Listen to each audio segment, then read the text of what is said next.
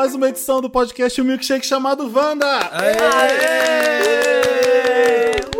Oba, oba, crossover, crossover. Crossover. Crossover assustador hoje, que o tema é medo, com as meninas do Modus Operandi. Mabê e. Carol, bem-vindas. Oi, gente. Ah, Oi, Brasil. Oi, gente. Um milkshake chamado Modus, por favor. É, o milkshake sem modos. já estão falando Milkshake isso no chamado Twitter. Operandi. É, Carol Moreira tá de volta aqui. É a primeira vez da Mabê, né? é. Eu tô aqui É. direto, né, É a meninas? primeira É a vez primeira da Mabê. Seja bem-vinda, Virgem de Wanda. Espero que você esteja feliz. A gente vai te abraçar muito forte agora, mesmo com pandemia. E demora, tá? Então se prepara, você sabe disso. Então, mas gravando, você sente mais ainda do que ouvindo, o tanto que demora. Ah, é pra isso que estamos aqui. A gente é o arroba podcast Wanda e se vocês não conhecem. Aliás, vê lá na gente no Instagram, vai estar a fotinha de todo mundo pra vocês seguirem a Mabê, seguirem a Carol, eu, Marina e Sami. Se está ouvindo pela primeira vez o Wanda, seja bem-vindo. E se você ainda não escutou o podcast dessas duas, elas são bem psicopatas, as duas. Elas, A gente. Elas- Psicopatinha. elas amam um psicopata, uma história de serial killer de terror. É o modus operandi, o podcast da, As da true Mabê e da. Carol. Então, Tenho- sejam a bem- gente- sejam bem-vindas. Bem-vindas e a gente já tem muitas dúvidas sobre o modus operandi. Eu quero saber o que que, como é que teve, que vocês tiveram a ideia pra fazer isso e se você se mexe com vocês, né? Se tem alguma história que vocês ficam bem loucas, assim, com medo, sonhando depois. Como é que é? Isso, a, a primeira ideia, assim, era que eu e a Carol, a gente trocava muito WhatsApp falando sobre essas séries de crimes e tal, que a gente era muito obcecada, e sempre uma tava assistindo alguma coisa que a outra ou não tava vendo, ou tava vendo ao mesmo tempo, a gente ficava, você precisa ver isso agora, você precisa... nanã." Você já chegou em tal episódio, então a gente ficava meio Eu obcecada lembro muito já. um dia que uma. Não lembro quem que falou, mas falou assim: você já. Você tá em qual episódio? Porque eu acabei de ver o episódio 7 e, meu Deus, eu preciso falar com alguém. E aí a gente tava, não, eu não vi, calma, eu já vou ver e volto. É, Porque e a gente ficava. ficava- Não tinha com quem falar dessas coisas, né? Exatamente, a gente não tinha essas pessoas, a gente falava muito com a outra, assim.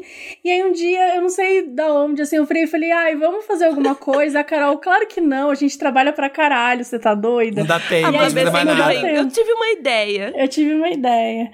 E aí, do nada, passou um- alguns meses, a Carol disse que ela tava sóbria, mas eu acho que não, tá?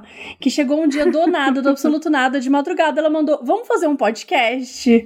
Ai, meu Deus. E aí, eu, o quê? Como assim? Oi, tudo bem? Ela não mandou um tava oi bêbada, ela sumida. tava sendo paulistana. A gente que não para de trabalhar até quando tá dormindo. Né, não- Você é que fica sonhando, né? Aham, faz não dormir tenho a menor ideia. trabalho.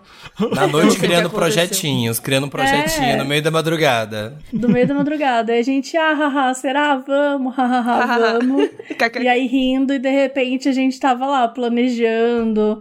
Aí foi até conversar, entender como é que ia seguir. E aí nasceu o Modus Operandi, foi em junho de 2019. Faz um Ai, tempinho que, já. que garoto esse podcast. A gente é Jovem. aquele, aquela, a gente é aquela criança chata com 7 anos, 6 anos. E ele só estreou dia 1 de janeiro de 2020, né? Demorou seis meses esse, essa gestação.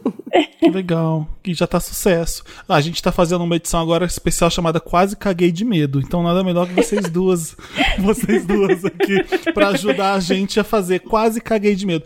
A última Total. vez que eu quase caguei de medo foi vendo um filme que tá na Netflix que chama His House. Eu fiquei com muito medo vendo Ah, tá filme. na Netflix Ah, esse eu vi filme? esse filme. Tá, Eu vi as pessoas é, falando é dele. bizarro e é bom pra caramba. Uma hora e meia. Vocês viram esse filme? Ainda não. Hum, Veja, veja. Não, é aquela, aquela atriz que, que é a Isa do Lovecraft Country, sabe? Ela tá nesse Sim. filme, ela é a protagonista. Eu falo a Isa do Lovecraft Country. A Isa. Ela aparece, ela aparece muito. É íntima. É muito bom esse filme. Mas agora, cagar de medo na, na vida, assim, em situações, eu não lembro. Bom, turbulência, quando a gente viajava, era uma coisa que dava muito medo. Qual é a última vez que vocês cagaram de medo? Andando na Paulista. Toda vez que você vai andando na Paulista e vê uma mensagem, atender um telefonema, eu me cago de medo. Gente, o preço que Ser tá o iPhone. O preço que tá o iPhone. Você pensa, pode ser importante essa ligação, mas meu Deus, não vale, não vale. Não Você vale. quer fazer Vou um esperar. stories, this is the Fiesp Building, aí você é assaltado. não Ah, dá. man, Hasmani levou, levou o celular no meio do. Levou, já era. É. Perdeu. Ai, eu tive muito medo no começo da pandemia, porque teve uma semana que eu achei que eu tava com Covid, que eu ia morrer, que eu achei que assim, eu tava, eu tava no pior estado, porque eu comecei a, a, a ler sobre os sintomas, e toda vez que eu lia sobre um, eu adquiria o sintoma imediatamente. Falta de ar, Sim. ai meu Deus, eu tenho. Ai, será que dá, dá enjoo? Tenho. Será que dá diarreia? Tenho. Será que tudo, tudo que aparecia, Fez um tontura, cocô, é diarreia. Tu- diarreia, pronto, vou morrer. Então eu passei uma semana passando mal, assim, de medo. Será que eu vou testar? Aí o teste tava muito caro ainda na época, era, sei lá, 700 reais um teste. Eu falei, não, eu vou desperdiçar, eu vou ter que sair. Prefiro morrer, Yeah. prefiro correr risco aqui, ó, do que testar. Ei, 700 reais que Ficou- vale a você ficou isolada Reais, nesse closet gente. aí? Você ficou isolada nesse closet? Fiquei aqui, fiquei presa nesse closet. Nesse closet. Closet. Eu falo close. Cara, eu também tive todos os sintomas de Covid, assim, quase todas as semanas. Desde que começou a pandemia, toda semana eu tenho Covid. Toda semana eu ligo pra minha mãe, mãe, eu acho que hoje eu tô com Covid. Ela, Hoje quais vai, sintomas? Agora Hoje vai, agora vai, Não, agora cada é. hora é um sintoma diferente. Se chegarem amanhã e falarem assim, ah, a partir de agora quem tem Covid vai andar pulando, eu vou automaticamente começar a andar pulando.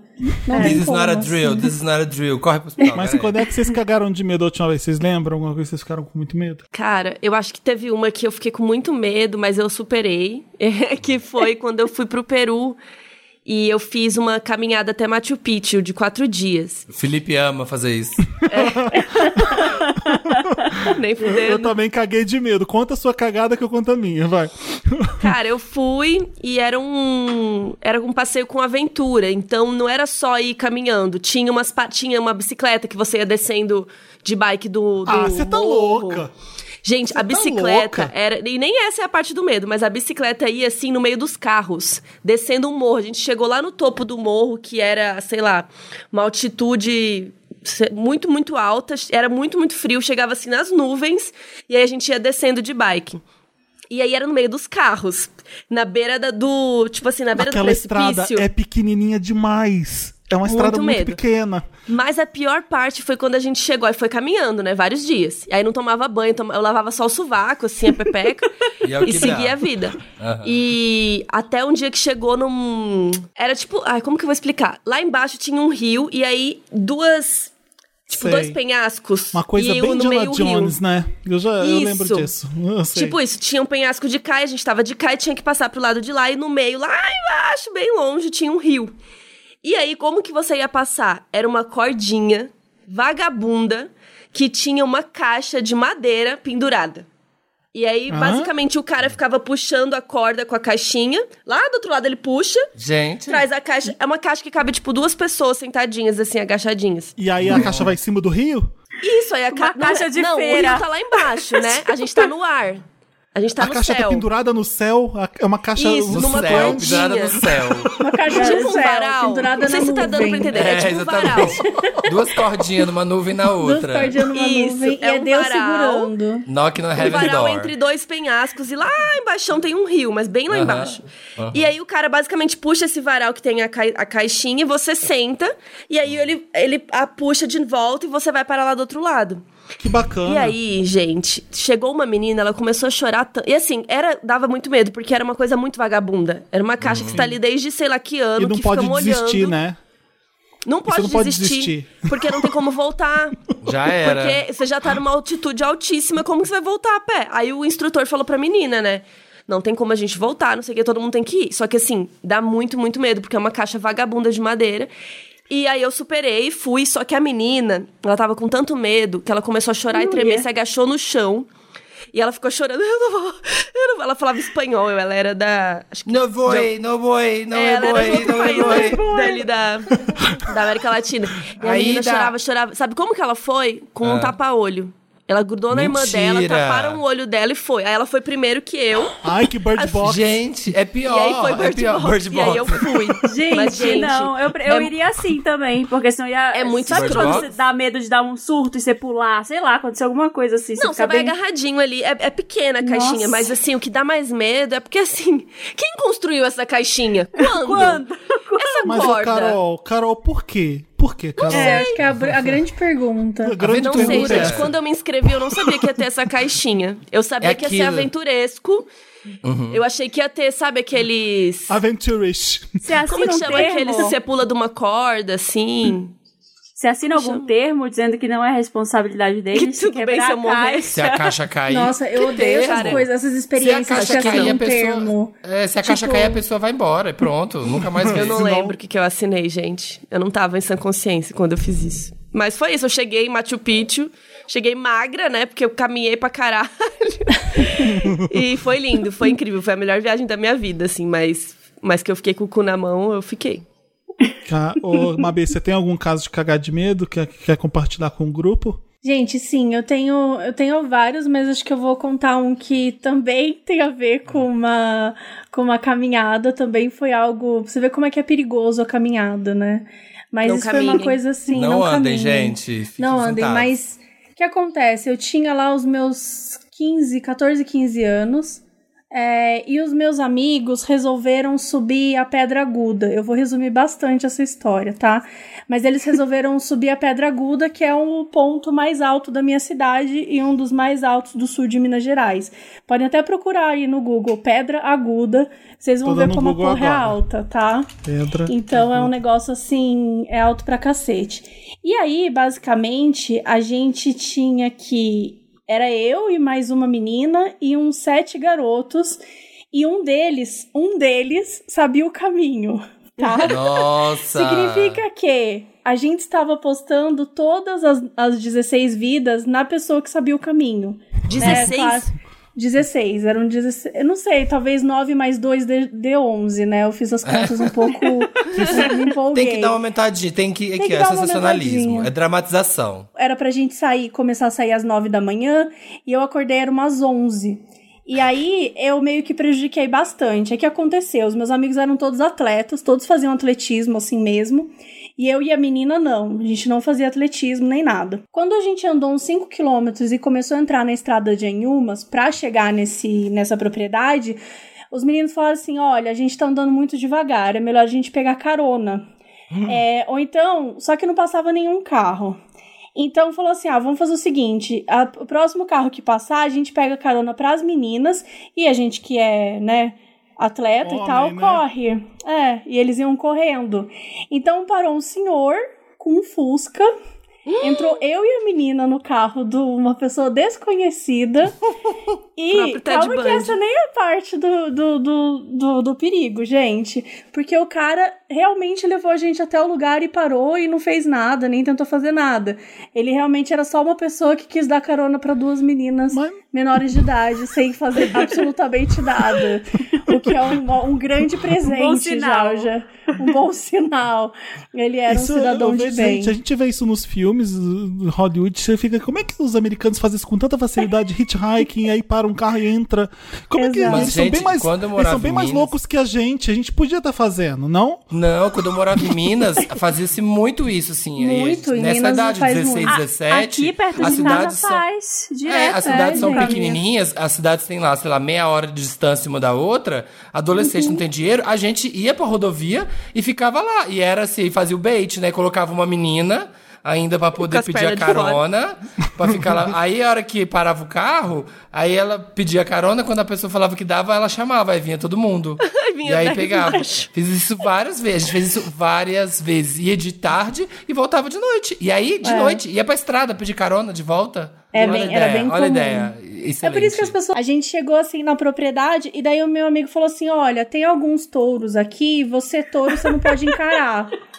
né? Porque se você encarar o touro, ele pode te touros. encarar. Touros, Já, né? já, eu já ia embora, voltava no mesmo. Fusca. E aí eu fiquei muito nervosa, porque eu nunca tinha visto um touro tão próximo, assim. Ele falou, olha, o touro talvez ele deu uma encarada na gente e tal. Aí ele falou Hum. assim, gente, é muito simples. Se por acaso acontecer, eu falo o que tem que fazer pra poder é, afastar o touro. Achei que ele ia falar, eu E falo ele- com o touro, eu falo com ele. Eu converso falo com com, ele. touro. Eu pego um E aí- E você toda de vermelho. Não, eu fiquei, tipo, super nervosa. A Um gente moletom olhou, vermelhão. ele deu uma ciscadinha assim no chão, mas não fez nada, né? Um deles, assim, tinha uns oito touros, gente. E aí, beleza, não fez nada. Aí a gente começou a subir a trilha, que eram 900 metros de subida.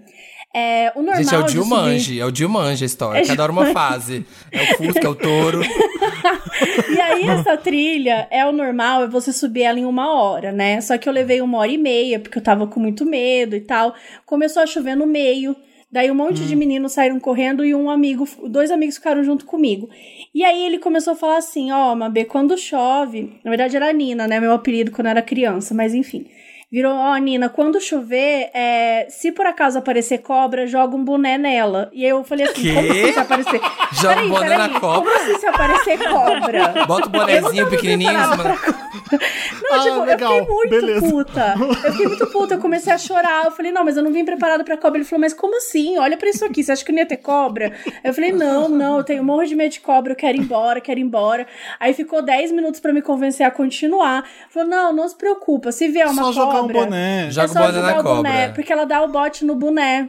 Eu não sabia disso. Olha. Eu não sei se ela é ah. viciada em boné, porque É. não sei se é uma característica que todas as cobras fazem, sabe? Sneakerhead. É, Tem, não sei se é tem cobra que gosta mais de chapéu de, de palha. Depende É, do joga- estilo. Não tá sem boné, joga prisilha. Sei lá. Frisilha. e aí eu fiquei muito. Já, isso já me deixou muito nervosa. Mas ok, a gente subiu, né? Quase no pôr do sol. Os meninos estavam bebendo uma garrafa de Contini, entendeu? Ah, Tudo nossa. tranquilo. Aí quando a gente começou a descer, começou a chover muito. E nessa hora eu tava com muitas bolhas no pé. Isso eu é voltando. Contei 12 bolhas no meu pé, tá? Que gostoso, Doze. que gostoso. Então, assim, eu tava andando com muita dificuldade, meio descalça, muito suja. Gente, eu tava suja, suja, assim, numa sujeira que eu nunca cheguei na minha vida. E assim, a gente descendo, tentando, né, cair direito tal, caindo mais ou menos, indo bem devagarzinho com medo da cobra, porque era de noite, já tava quase ficando de noite. E outra, a gente ia pegar um ônibus, só que só tinha um ônibus. Entendeu? Então, se a gente é, perdesse esse ônibus, que era das 7 horas da noite, a gente ia ficar lá pra sempre. Entendeu? A gente nunca mais ia conseguir Até chegar, hoje. porque eu não ia. Eu não ia conseguir andar 10 quilômetros até minha casa. Eu ia cair morta ali e, e era ali que eu ia ficar. Então a gente precisava correr, já era 6h40. Quando a gente começou a andar um pouquinho mais rápido, a gente entrou na propriedade. E aí o que aconteceu? Todos os touros vieram correndo atrás da gente. Mas, assim, Mentira! Eles, eles começaram a ciscar no chão e meu amigo, relaxa, relaxa, ele só tá ciscando. De repente, oito touros começaram a correr, correr, correr, correr, correr.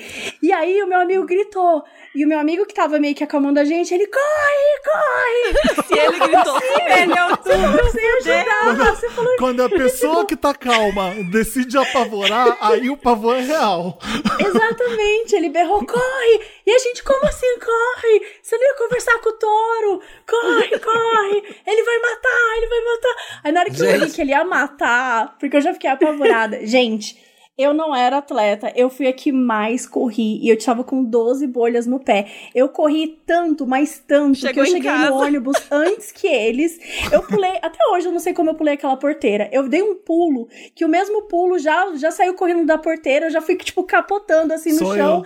eu. E aí Esse eu apareceu o ônibus, eu já peguei, já entrei dentro do ônibus. Eu falei, eu já vou ficar tava em aqui. casa Eu com vou ficar aqui, eu tava assim, Gente. tremendo, tremendo inteira. Até hoje eu não sei de onde eu Gente. tirei essas forças. Eu também. Então eu fiz xixi na calça, de tão nervosa que eu fiquei. Sabe um negócio assim, toda mijada, suja, Que dia desesperada. gostoso. Que dia delícia, gostoso. né? Façam Essa trilha. aventura na mata, né? Mas, cara, isso chama é adrenalina. linda. A adrenalina vem no corpo pra salvar a gente. Fica Real. achando que vai ser Bear eu Grylls. correndo no assalto do Rio foi isso também, em zigue-zague, correndo em zigue-zague no assalto foi isso. Eu nunca eu não sei de onde eu ti... É, é, Eu não tomar tiro, tiro. pro tiro eu errado. namorado em Você foi mais inteligente que o, o menino de Game of Thrones. É, Ele exatamente. correu em zigue-zague.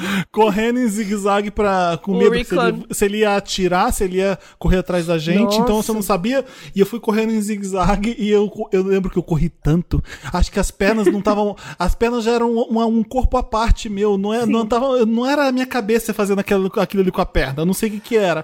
Mas Sabe eu o que é, corri pra caralho. É porque a gente usa só 10% do cérebro. Quer saber aquelas Na verdade, coisas? somos todos Aí, super-heróis, né? Uma mãe, É. uma mãe, 10% das Felipe, quando a criança tá presa no portão, uma mãe, ela usa os outros 90%, sabe, pra salvar a criança.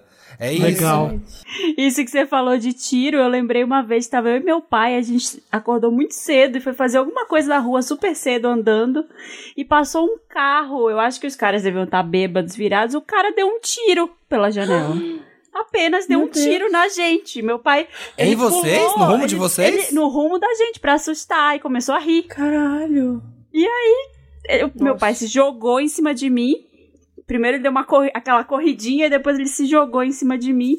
E eu comecei a rir. Eu, ah, que que é isso? Eu nem tinha entendido o que, que tinha acontecido, criança. E aí depois ele, você não viu? O cara atirou na gente. Eu falei, oi? A gente tava porra é revendo essa? aqui o primeiro Batman gente, com o que Michael desespero. Keaton e o Jack Nicholson de Coringa. E é uma história de quando eu era criança que é meio bizarra que eu lembrei da Marina. entender o que que é isso. A gente foi ver no cinema. Meu pai tava super empolgado que é o primeiro filme do Batman, o Tim Burton dirigindo. Fomos pro cinema, a gente pequeno.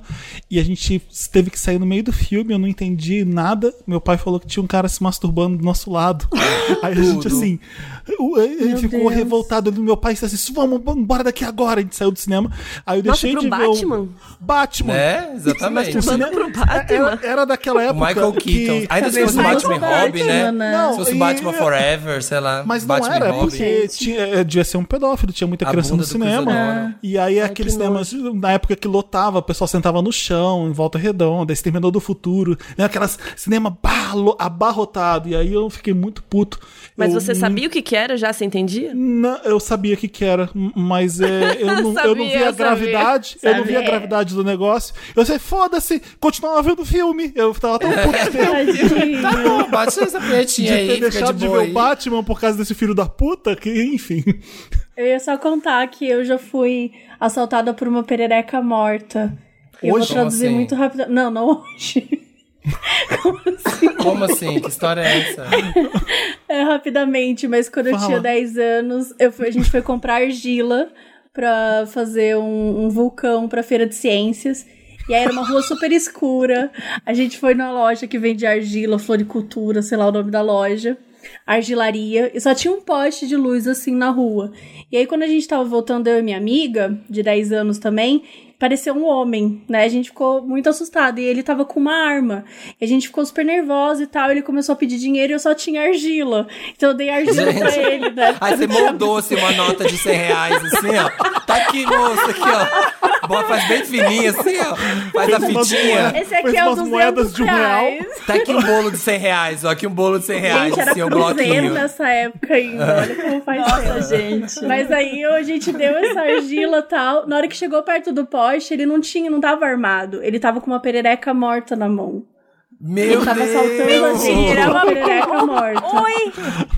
E, a- e o cano da arma era a perninha da perereca, será? Eu não sei, não sei como ele veio assim, né? A gente já sentiu que tava armado, mas no fim Deus do era céu. só uma perereca morta. E, gente, eu juro que é verdade. Que medo. Eu não duvido. Mas, Mas é, qualquer pessoa que vier me assaltar com uma perereca com um sapo vai levar qualquer coisa. Vai, Felipe vai mesmo. É acho que é mais. Eu também. Eu Jogar um tenho- sapo no Felipe é mais forte que um tiro. Eu não tenho medo de cobra, de sapo, de, de perereca. Quer dizer, eu não tenho medo de, de cobra, nem de barata, nem de Barata. nada. Mas de sapo e perereca, nó. Não pode, leva tudo, moço. Nó, fala igual Minas agora. Também não Nó. gosto de anfíbios. Nó. Mas o Felipe ia falar que a gente, a gente fez uma pergunta, a gente pediu, né, pros Wanders falarem nas redes sociais qual o medo mais estranho delas. Isso. Mas eu queria perguntar pra vocês antes se vocês consideram uma pessoa medrosa e qual que é o medo mais estranho que vocês têm. Eu não gosto muito de sapo, realmente, aquele sapo bem gordão. Perereca de boa, mas Nossa, aquele sapo. Qualquer, sapo qualquer boi. sapinho pra mim, gordo, magro, é, eu não- desconstruído ou O não. Felipe não é gordofóbico, o Felipe não é gordofóbico com sapo. Qualquer sapo. Qualquer Qualquer sapo sapo. pra mim. Não, Olha, olha, eu tenho- mais medo sou- de gente, eu acho. Porque quando eu falo que eu tenho medo de sapo, a quantidade de gente que me manda sapo na DM, aí eu fico assim, Ah, que tomar no porra, que porra é essa de pessoa? Vou fazer é, ele ficar com medo. Ou Então acha que é brincadeira, que eu não tenho nada medo de sapo. Então assim, Nossa. essa pessoa consegue ser mais ridícula que o sapo. Tem mais medo de gente do que sapo. Eu, mais né? ridícula Eu que que te sapo. mandei, te mandei aquele dia os Aí, stories ó, a que ele nem Marina, abriu. Eu tenho um Marina. sapo que mora aqui no meu quintal. Ele tá sempre aí e ele Sapo mora cururu. num ralo que tem Qual lá. é o nome já deu- dele? É Sandro. A gente já deu o nome pra ele. É o Sandro. Mas Eu isso que o. Felipe, o Felipe falou de medo de gente, quando eu mudei pra essa casa aqui, é no meio do mato. Então, assim, é muito escuro em volta. A gente ainda não tinha colocado iluminação no jardim, em volta da casa. Então era só dentro da casa que tinha. E a lavanderia do lado de fora. E aí eu lembro que logo que a gente mudou, eu tava grávida. Uns seis meses, assim, sozinha em casa, completo silêncio, completo escuro. Eu tinha vindo da cidade, não tava acostumada. Em casa, eu falei, cara, eu vou lavar essas roupas aqui, que tá tudo sujo da mudança, uns cobertores, vou levar lá pra trás. E aí eu peguei, saí da casa, né, e fui levar. Levei, demorei uns, sei lá, uns 10 minutos pra ir até a lavanderia. Fi- Fiquei lá, separei umas coisas, e quando eu voltei, eu senti que, senti que tinha alguma coisa errada, assim. Eu falei, cara, o que será, né? Que tem alguma coisa errada. Mas enfim, aí entrei em casa. Quando eu entrei, passou uma pessoa. Tem um corredorzinho de entrada. Passou uma pessoa pelo corredor, assim. E aí eu parei, eu me segurei, assim, na porta. E aí ele voltou. E era meu marido, claro. Mas assim, até, até, até eu descobrir que era ele, assim, esses cinco minutos, eu Nossa, comecei. coitado. Veio aquele Ah. xixi, assim, quase saindo. E eu dei um que grito. fim. Eu dei um grito que eu nunca tinha.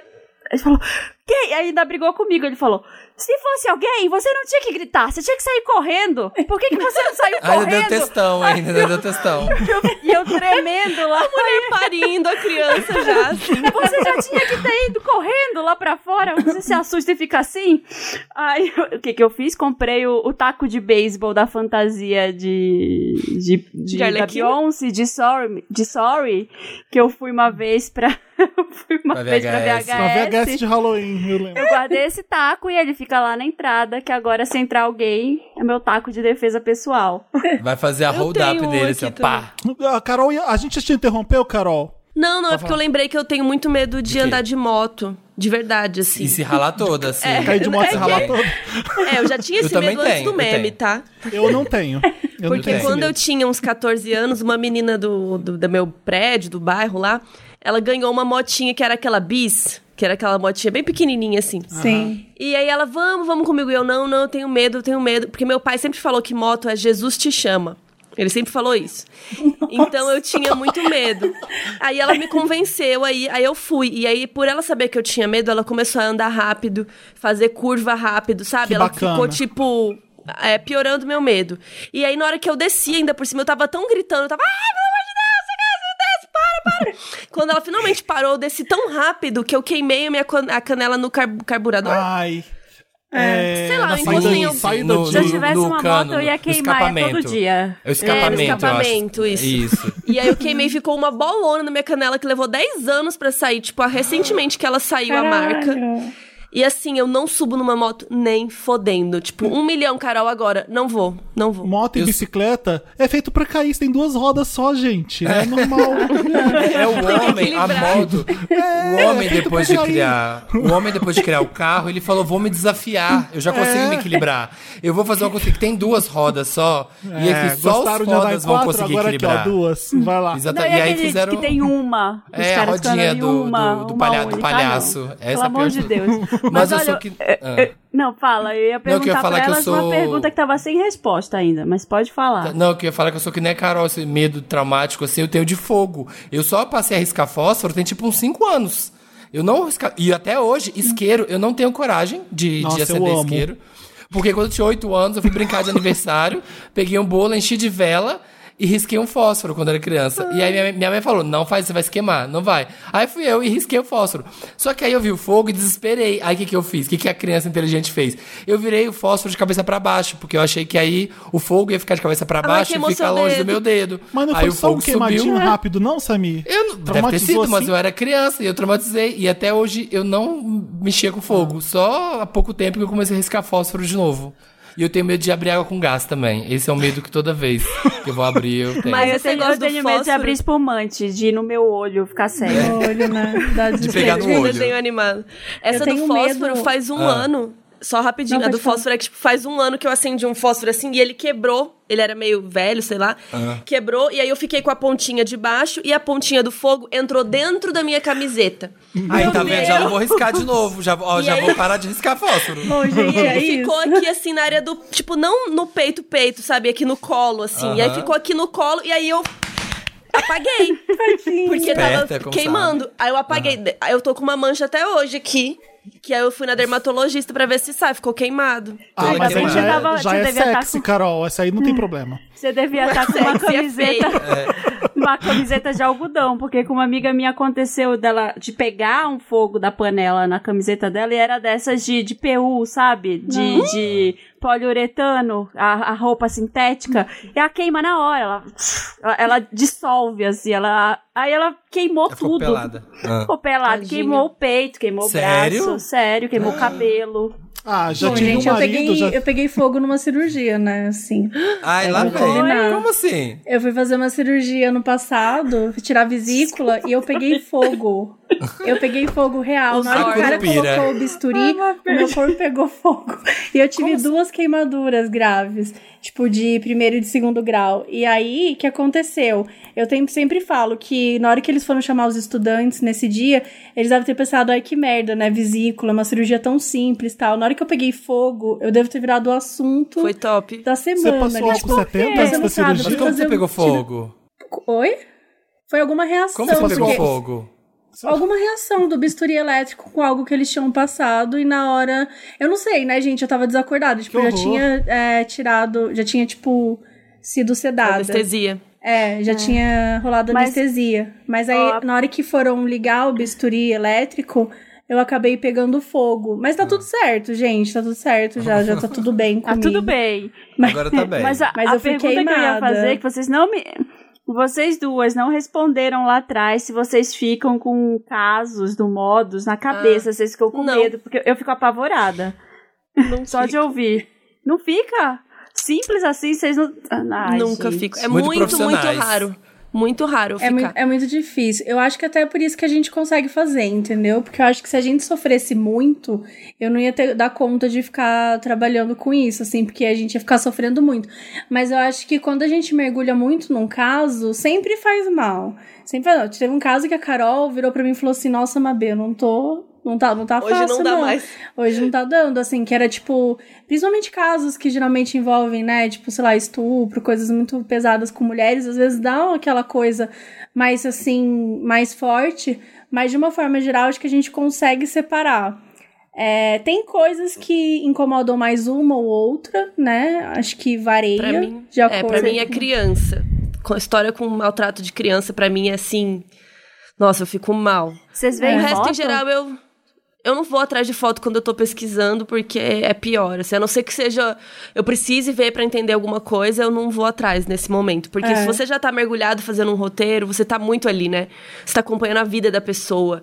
Não sei o quê. Ela, vai, ela ia pra essa escola, ela fazia isso, ela fazia não sei o quê. E aí, quando acontece, é muito. É triste. Mas em geral eu não fico, não. É mais quando você tá muito dentro daquela história, sabe? Há muitos dias. Tipo, esse Sim. fim de semana eu tava escrevendo o nosso livro, né? Então eu fiz uma maratona de escrita, então eu fiquei dois dias, assim, 48 horas só falando disso, de, sabe, é, é, aqueles tiroteios em escola americana, e não sei o que, assassino e canibal. E aí no fim do segundo Nossa dia eu falei, acho que eu vou ver um Friends, sabe? E aí já tinham tirado Friends da Netflix. Olha, a gente gravar com podcaster é assim mesmo, o assunto não para, a gente já tá quase 40 minutos no primeiro bloco, a gente nem leu os casos das pessoas. Vamos, Ai, vamos, que o Samir chamou gente- aquela hora e a gente, ele perguntou Vamos, já aqui sobre é tentou, né? A gente não vai falar só o medo nosso, a gente quer saber o de vocês também. Então a Mila tá aqui contando que o medo dela é medo de algum caminhão, barra carreta, barra ônibus, tombar em cima de mim quando eu tô andando na calçada. É o medo dela. No, conhecido como medo. um atropelamento, Não né? tenho, não tenho esse. Eu acho que tem muito a ver com aquele filme Premonição. Sabe que tem as É, madeirinhas mexeu e as madeiras povo, vão o trás? povo. Toda vez que eu tô assim numa. Toda vez, é raro, mas quando eu vou tô numa rodovia que tem um caminhão na frente com essas madeiras, eu sempre saio dali da frente, porque eu acho que aquelas Gente. madeiras vão vir direto na minha cara. E aqueles que Mas- tem carro também, cegonha de Nossa, carro. Eu sempre acho que cair vai cegonha tem. carro.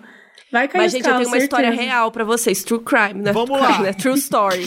True story. Um amigo meu de Brasília um dia estava passando com um carro debaixo de um viaduto e caiu um negócio de um caminhão em cima do carro dele. Eu não lembro o que, que era o objeto, era alguma coisa. Uma perereca gigante. Caiu em cima do carro dele, ele ficou em coma. Por meses. Tipo assim, foi um acidente completamente assim. Ele tava passando de carro e caiu um treco na cabeça dele. Tipo esse filme mesmo. E ele ele Eu não tá vi bem Magnolia. hoje. Mas assim, Meu Não é Deus. bizarro você tá andando, vivendo sua Nossa. vida e cai Então, um troço eu na acho, sua eu acho que cabeça. eu já contei isso no Wanda há alguns anos também, mas já aconteceu comigo disso de tipo.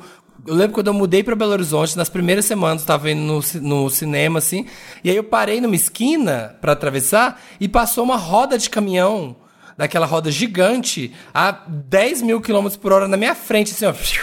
Porque soltou do caminhão, e aí a roda. E, era um- e Belo Horizonte é puro morro, né? Aí a roda veio descendo e começou a quicar, pá, pá, pá. E aí passou, assim. Se eu tivesse, sei lá, dois segundos mais pra frente, a roda ia me levar embora, sabe? E depois veio o caminhão atrás com o negócio raspando no asfalto. Esses medos têm que ser reais mesmo, porque acontece. Porque O acontece. Juliano, o Juliano tem medo de dormir de porta aberta. O medo surgiu depois de uma reportagem dos Beatles no programa do quê? Beatles. De- Dos Beatles. depois de uma reportagem é dos Beatles mesmo no programa do Ratinho. Fiquei com, fiquei com medo dele. Peraí, Você ele tem que ter mais medo do programa do Ratinho do que do... Dos Beatles. Então, ele dorme de- ele tem medo de dormir de porta aberta porque te- teve uma reportagem dos Beatles no programa do Ratinho. Fiquei com medo Tá. deles passarem na frente da minha porta. Eu também não durmo de porta Oi, aberta, não a tenho porta coragem. tem uma faixa de pedestre na frente pra gente passar. Gente, manda pra Tem um manda essa Road na- Ô, ô, Wanders, manda pra gente lá no Twitter essa, o link dessa reportagem do Ratinho, que ela Nossa, deve por favor. Boa. por favor. Eu também Mas tenho esse assim, medo. tinha que ficar com medo só dos mortos, então, né? Só metade dos Beatles. Bom, se os É, Beatles passassem na minha casa, eu também ficaria. Com Cara, medo do Faz um pix. George, Nossa, eu ia George pedir John. autógrafo, John. Toca aquela John. pra mim. Eu sempre Ia pedir o chamo... Pix. Eu Ia sempre pedir o chamo o Pix. John e o George aqui, só os dois, porque, né? O João disse, dessas mariposas gigantes que às vezes entram no meu quarto de noite e fica batendo nas paredes ao invés de sair pela janela. Ele tem medo Sim. É, disso. eu também. Tenho. Eu tenho, eu Esses bichos tenho- são burros, né? Eles não sabem ir, ir- ir embora. É. Eles ficam, tipo, batendo num Que canto que- aqui, não, al- caralho. alguém explica pra gente o que, que eles precisam ver pra sair pela janela? Se a Pra gente, gente precisa acender uma- a luz? A gente um faz uma. farol. É, eu não sei. Eu ah, pode ser que eles a procurem a luz, né? Pode ser. É. É, eu também apagar a luz e. Eu não tenho e estrutura nenhuma pra fósforo. morar em qualquer lugar perto do mato, porque Ah, eu tô com uma aqui, planta aqui que é gente. grande, um pacová, e tem tá caindo minhoca do meu pacová. Eu já, Ai. já consertei com um amigo. O que, que eu faço com essa minhoca? Eu tenho uma, uma agonia, uma minhoquinha desse tamanho, me sinto tão ridículo tendo, Eu sei tendo qual que é. Eu lidar tinha uma com planta ela. que tinha. Ai, ai, eu pego um E é palitinho, me Porque arranco ela da minhoca não tem voar na minha problema ela cara. ficar lá, né? Eu acho. Eu acho que ela Não é boa pra tem. planta, né? Ah, se passar Não, uma semana cai. aqui em casa, você perde todos os medos, que aqui entra tudo quanto é coisa. Outro dia tinha Não. uma cobra coral aqui do lado. Eu acho que eu, desmaiaria. Você jogou um casa. boné nela? Eu sou muito. Você jogou um Ah, eu joguei nela? o boné. O New Era, o New, o Já New Era, assim, ó. do boné. Chicago Bulls, assim, ó. Pá, em cima da Uma cobra. barreta na cobra. É, Mas a barreta. fora é, cobra, já apareceu alguma NY, coisa? boné de Nova York, piscina, bo- boné do Hard Rock em cima da. É, Rádio Café. Vai. Feio. Vai, A branca. A Andre... Eu ia ler aqui o da, da Andreasa. Deve ser Andresa, não sei. De... aí, Que medo é esse? De mexer no Google Earth. Quando afasta, aproxima a imagem muito rápido, me tremo toda. Também de coisas muito grandes, monumentos e objetos aumentados. Que Meu medo. Deus. Eu amo, amo Qual é o medo medo das do Google pessoas. Earth, gente? Como assim? Essa é nova. Gente. Mas eu fico meio apavorada de ficar mexendo no Google Earth. Porque você tá andando, vai que você vira, você encontra um corpo, sabe? Alguma coisa Tudo, assim. já, já, já vira, já vira Ah, engajamento. Ordena engajamento. Eu adorei esse medo da vida real. Olha, eu tenho muito medo de ser hackeada, roubarem todo o meu dinheiro, clonarem meu cartão, etc. Eu sou muito paranoica a Ótimo ponto de checar os saldos das minhas contas todo dia e minhas senhas são complexas Nossa. pra caramba. Já peguei diferençazinhas tipo dois reais e fiz o banco devolver. Gente! A morrinha. Ela é Nossa, essa garota é boa, capricorniana. O tempo, gente. O tempo que leva, Dois dois, reais não paga. É. Ó, Adoro. o- a Nath Ellen tá falando, eu tenho medo do balão, mas mais ainda quando ele estoura. Eu moro em cima de um banco e assaltaram de madrugada. No meu sonho, eu tava numa festa de criança e do nada começou todos os balões da festa a estourar. Quando eu me dei conta e acordei, era tiro. Tô viva e com trauma. Meu Deus. Tadinha, faz terapia, amore. Gente, É, eu preciso, gente. Ai, eu preciso Já falar que esse é meu lugar vídeos? de fala. Ah, eu tenho pavor, pavor. De Eu tenho realmente fobia de bexiga barra balão. Mas eu tenho uma fobia absurda, as pessoas não conhecem geralmente isso. E uma vez que eu fui no aniversário da Jéssica, a primeira vez da Jéssica Greco, né? Famosa Jéssica do Imagina. Um beijo, Jéssica. Do BBB Taon Beijo, com o Jéssica. Nos vemos amanhã. Nos vemos amanhã. É, a primeira vez que eu fui no aniversário dela, isso faz, tipo, muitos anos mesmo, tava cheio de bexiga. E aí, na hora que eu entrei na no salão, assim, eu comecei a chorar. Eu- porque eu, não- é, eu não consigo Sim, explicar. tem isso, eu começo né? a chorar automaticamente. Aí eu saí do salão. E eu fiquei muito envergonhada, porque, né, como que você vira e fala assim, ah, eu tenho que ir embora porque tem bexiga na sua festa? tipo assim, é uma, é uma, é chata, que é. Onde tão vem esse trauma? Tem um Cara, eu motivo? não saber, sei, né? não, não sei, assim, tipo, eu acho que bizarro. quando eu era criança, não dá pra eu ir em tinha nenhuma festa de medo. aniversário, né? Não dá pra ir Gente, nenhuma, nenhuma. Ela tirou, no caso, ela tirou todas as bexigas. E aí, os meus amigos, quando tem festa, assim, tipo, Já eles sabe. geralmente não fazem nada com bexiga, assim. É, eu tô melhorando. eu já consigo, tipo, às vezes ficar no mesmo ambiente, se tiver alguma área aberta, eu consigo ficar. Mas, é, nossa, eu já tive assim. É muito bizarro. E eu não gosto de falar sobre isso, porque as pessoas ficam, ai, mas esse. Cara, foda-se, eu tenho fobia. acontece, Ou respeita, ou, sabe? Tipo, então acho que é meio chato até. Eu lembrei de uma menina que trabalhava comigo, que ela produzia. Eu ia entrevistar o Atim Espirro, lá na Mix. Essa entrevista. A pauta, a pauta do ela dia, era delícia. produtora. e ela falou: Olha, vai entrevistar, eu vou deixar tudo pronto, mas eu não vou ficar porque eu tenho pânico de palhaço. Ah, sim, tem muita Beleza? gente que tem. Vou esperar lá no carro. Aí ela foi esperar no carro dela, na garagem, e o carro. Só que quando eles desceram pra ir embora, entrevistei, tudo certo, a Tim Eles foram lá dar um alô pra ela, né, claro. Eles passaram na frente do carro dela, que era na saída, tava estacionado na saída do elevador. E Ela ela, bateu. ela se tremeu parada. toda e gritou no Ai, carro. Foi horrível, gente. Fobia mesmo, horrível. É. Que horror. Ó, a Carolzinha tá falando, eu tenho um medo surreal de olhos grandes barra regalados. Tudo isso por conta, tudo isso por conta de uma propaganda da Rede Manchete, onde, onde havia duas tarjas e ficavam só os olhos em foco. Até hoje eu me arrepio só de lembrar. Nossa, sabe uma coisa É que eu tinha sério, muito medo? gente? Falando de TV, eu tinha muito medo do Jesus do SBT, vocês lembram? Quando era criança? Graças a Deus. Não. terminava que tinha o- que terminava os programas aí era uma, uma luz era um- uma, uma sala escura assim com uma luz de contraluz assim um, um Jesus falava pai eu sei que não sei o que um dia vou te encontrar e te chamarei de Tinha. meu filho Mas sabe o que que é que- onde- gente onde você era um morava? medão Onde em você morava? Minas, em Minas Então, em no Minas tem isso. Quando eu ia na casa da Não, minha avó, no tocava interior do isso. Rio Nossa, também. mas eu nunca lembro vi também. isso, gente. você nunca Ah, viu gente o Jesus do tinha? SBT dá Então, lá em Cuiabá medo. não tinha, mas na casa da minha avó, em Minas, em Goiás, tinha. Esse Eu não sei se era parecia. TVS ou se era SBT. Acho que SBT ele ainda fa- Era SBT. acabava o Topa Tudo por Dinheiro, a, Era a programação acabava, rodava o Roda o Jesus, que acabou. Gente, Gente, mas É. que ideia de jirico, disso. né? Um Jesus falando isso. E era, E- e era, era e era bizarra a uma luz narração, assim né? de terror. O Felipe Vaz, o Felipe Vaz tá falando. Eu tenho medo de sentar pra cagar. Eu adorei eu, tô- eu também amei isso. Eu tenho medo de sentar pra cagar e um rato subir pelo cano da privada e entrar no meu cu. Estar É sentado no fácil ter ônibus e cobra. voltar em mim. Eu também tenho medo, às vezes, de, de sair alguma coisa da privada e entrar no cu, Lá na gente. casa. Eu tenho. Não um rato, né? Na casa da Marina, eu né? não Não vou rato, falar não sobre isso que eu... é. Eu nunca vou cagar na sua casa. Não, mas rato não tem. Pode ter uma mariposa. Então, geralmente cobra vem do ralo, né? Tem várias Sim, tem pode vários ter, chique que tem a cobra. Meu. Deus. Tem aquelas histórias, né, da Nova Zelândia, que a mulher encontrou uma cobra de dois metros no vaso. Eu falei, gente, ficou apavorada. A Aline Romanini tá falando. Morro de medo de um dia esquecer de vestir roupa e sair plena só de lingerie. Sou, sou tão, sou tão distraída que realmente acho que vou acabar fazendo isso. Tenho pavor. Hum, Tem gente Eu saindo tenho. sem máscara, sem Eu querer. já saí de pantufa. Eu já saí com a toalha no cabelo. Uma vez. É, quando eu, eu- já, eu já tentei sair do prédio de má- sem máscara duas vezes, sem querer. E aí eu tava saindo pela porta, o porteiro não abriu a porta pra mim. Eu falei, porra, não vai abrir a porta. Ele é a máscara, olhando, amor. olhando pra ele, ele passando a mão assim na boca.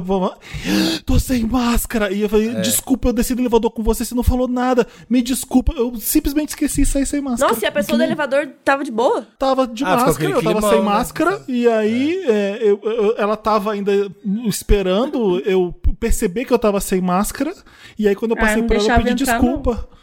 Nossa, é. eu ia achar que você era um bolsominion. Pois Também. é. Não, ninguém ia se desculpar assim que nem eu fiz, com, com mor- morrendo de vergonha se fosse Bolsonaro. É verdade. Só Olha- esqueci. Gente, olha aqui outra coisa. Outra pessoa aqui, ó, Lights Queen, fala a mesma coisa. Tenho medo de ver imagem de satélite. Principalmente Um quando tem mar, comum, areia e montanha. Não consigo ver Google Maps na vista de satélite. Também tenho medo de montanha com formato esquisito. Gente, Nossa, ficou esse medo gente. geográfico? O que, que é um formato esquisito pra uma montanha? É, Ah, aquelas, ah, montanha do elefante deitado. Esses medos topográficos. Esse daqui eu tenho medo essa. também, ó. Tenho Medos medo de. topogra... Medos geográficos. É, tô passado. Eu tenho medo de receber uma homenagem daqueles carros de telemensagem. Eu também me tenho pavor. Eu vou mandar pro Felipe no próximo aniversário. Ai, vamos Aniversário- mandar, Samir. No aniversário vamos do mandar. meu Ano A passado. milkshake. Alguém vestido de milkshake. Vamos, vamos, vamos. É, quero ver onde vocês vão me achar em 28 de dezembro, que eu, que eu vou sumir. A gente manda antes, a gente manda antes. Teve o aniversário de uma amiga minha ano passado, um pouquinho antes da pandemia, que mandaram um carro pra ela, os amigos mais íntimos dela. Mandaram um carro de som, tocou música. Eu já mandei muita também. coisa. Na festa de 15 Mandar. anos eu ganhei um. Uma Madonna, uma Madonna. É, Madonna Cover fazendo show na frente da casa. Ai, você falou o que eu ia falar, o o que eu- próximo o que eu, gostava. Não, esse, volta esse. Brila. Não, esse é outro de filme. Medo do elevador cair assim que seu corpo tá passando e o peso dele te cortar em dois. Você nunca teve isso? Ah, é tiveram medo disso? É o às premonição. vezes, no meu prédio da Peixoto ali, quando era vizinho do Felipe, vira e mexe, o elevador ficava um pouco mais baixo. Porque acho que ele era muito antigo, e aí se descia muita gente, ele ficava com aquele degrau de tipo uns 15 centímetros pra você sair do elevador. Sim. Sempre Dá tinha medo. medo. E a de- de pessoa hora tem que, eu ia passar, fazer. né? Pela, nos filmes, a pessoa tem que passar pela Passar no- na um entradinha. metro ali Nossa, pelo sim. meio, aí é cortada no meio. Um clássico. É. Cadê? Eu tenho medo de gente que coloca a mão nas costas de uma pessoa que não tem intimidade quando cumprimenta ou conversa com ela. É, Mas não é medo, gente. É, é, é uma agonia, né? Aquela agonia do, do toque, ainda mais Ai. pós-Covid. E quem fala cuspindo perto de você, assim? Uau. Ainda mais Ah. agora, no Covid, realmente. Não. Nossa. E- Esse eu já vivi, ó. Tenho medo de desmaiar. A Yasmin falou: tenho medo de desmaiar na rua, passar o dia todo sem bateria ou qualquer coisa que me faça perder o contato com os meus pais por um tempo grande. Eles desesperarem e acharem que fugi deles ou fui sequestrada. Tadinha. Aconteceu comigo que eu desmaiei, eu passei mal no ônibus, indo pro trabalho um dia. E aí, quando abriu a porta do ônibus, estava tão lotado que eu caí desmaiada pra fora. E o ônibus saiu andando. E aí alguém saiu andando, só que eu já tinha, ainda bem que eu já tinha caído. Ah. Me machuquei toda na calçada e um Uhum. cara X, que eu não vi, ele me Te carregou e ele me deixou sentada no banco da praça. Toda Você cagada. acordou assim, ó. Eu Como é que você soube que o cara te carregou? E como você sabe que o Cara, cara te foi carregou? uma, uma sensação, assim, tipo, alguém me carregou. Um cara, eu Era o acho. Jesus que do SBT. Tinha um cara na minha e frente. Na hora que eu desci, eu Era a foi perereca morta. Era pra Olha esse daqui, olha esse daqui, do Luiz Fernando. Eu tenho medo de morrer e ser enterrado e acordar dentro do caixão. Por isso já falei pra minha mãe, deixar um celular Nokia daqueles que não acabam a bateria nunca, caso isso aconteça. Gente, Mas isso é eu por amo essa filme também. Deixa eu vi uma carregador vez junto. Um, uma vez um coveiro, isso faz muito tempo, foi no Jô Soares. Um coveiro uma coveira, não vou lembrar agora. Mas contou que ela estava super realizada porque ela tinha visto uma história de alguém que tinha sido enterrado vivo e ela ficou muito comovida. Então ela resolveu instalar, instalar uma, tipo uma, é, Campainha. como é que fala? Uma campainha. E aí ela instalou uma campainha todas as vezes que colocava, né? Tipo, alguém lá dentro e tal. Falou, ah, se por acaso acontecer de alguém for enterrado vivo, a pessoa consegue tocar uma campainha. E aí conseguiu fazer isso. Aí ela disse que uma vez ventou e o cemitério inteiro começou a tocar. Nossa. A freira. A freira é assim. E aí descobriu que não era bem isso, assim, que não tinha servido pra nada. É, Isso fazia bem no começo, assim, quando começaram a enterrar as pessoas e começou a ter umas pessoas que enterraram viva, porque na verdade só tava desmaiada, sei lá. No Nossa, começo, deve ser sei lá, da da era medieval, aí tinha um É. sininho. Na, na- nesse isso. filme, a freira fala que teve na época da peste, né? Enterravam muitas pessoas vivas porque as pessoas só Sim. estavam desmaiadas Mal. lá. Meu Deus. Tieta do Agreste tá falando, morro de medo de ventilador de teto. É algo completamente irracional e sem motivo. Não é irracional. Mas eu também acho que não, mas é só ligar ele e eu já me tremo. Eu também. Alguém instalou direito? Tem Ah, certeza que mas tá instalado isso direito? o, Mas você o sabe como é Caçadores que de funciona, Mito já né? testou. O Mythbuster já É. testou e, e não decepa sua cabeça, não. Ele nunca cai no chão, ele sempre vai, tipo, pra algum lugar, assim. Pra lá. Então, se Ah, você e se eu tô no embaixo, canto da sala? Se eu tô no canto da sala? aí você morre. aí você vai morrer na hora. Como é que eu vou adivinhar qual canto eu tenho que estar pro ventilador não bater? Vou ter Não, você tem que estar embaixo como? do ventilador, tem que estar É em tipo a lógica Ah. da. É a mesma lógica da caixa. Você sabe quem colocou a caixa lá? Quem É, construiu essa caixa, né? em Machu Picchu. Mas eu uso na isso. exaustão e gosto de ficar no canto da sala pra exaustão passar pela parede. eu tenho medo, sabe do quê? De, daquelas cadeiras de academia que você deita um pouco me- meio. é, não é 90 graus, Leg porque 90 press? graus é Leg reto. press? Pra perna? 45, eu não sei ângulo, gente. 45 graus é mais aberto que 90? É, é 45. É mais fechado. assim. Tá bom, você deita um pouquinho inclinado e pra fazer supino, um morro de medo. Ai, Quando não. você é grande, que nem eu, aquela cadeira que é só um negocinho nas costas, assim, bem pequenininho, e você pegando muito peso pra fazer aquilo ali, aquilo vai arrebentar, eu vou cair com peso, e aí vai cair em cima de mim, não dá pra mim. É um bom medo. Vou nesse último aqui. A Lin Lin Leon.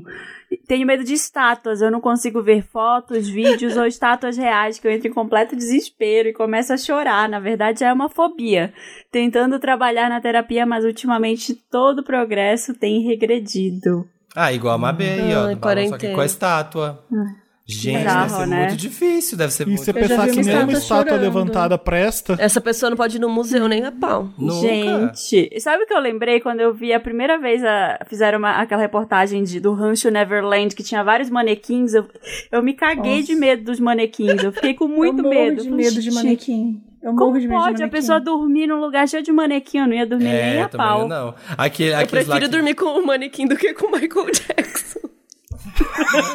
Ouch! Vamos pra Lotus? Terminamos o Vamos. caso de terror?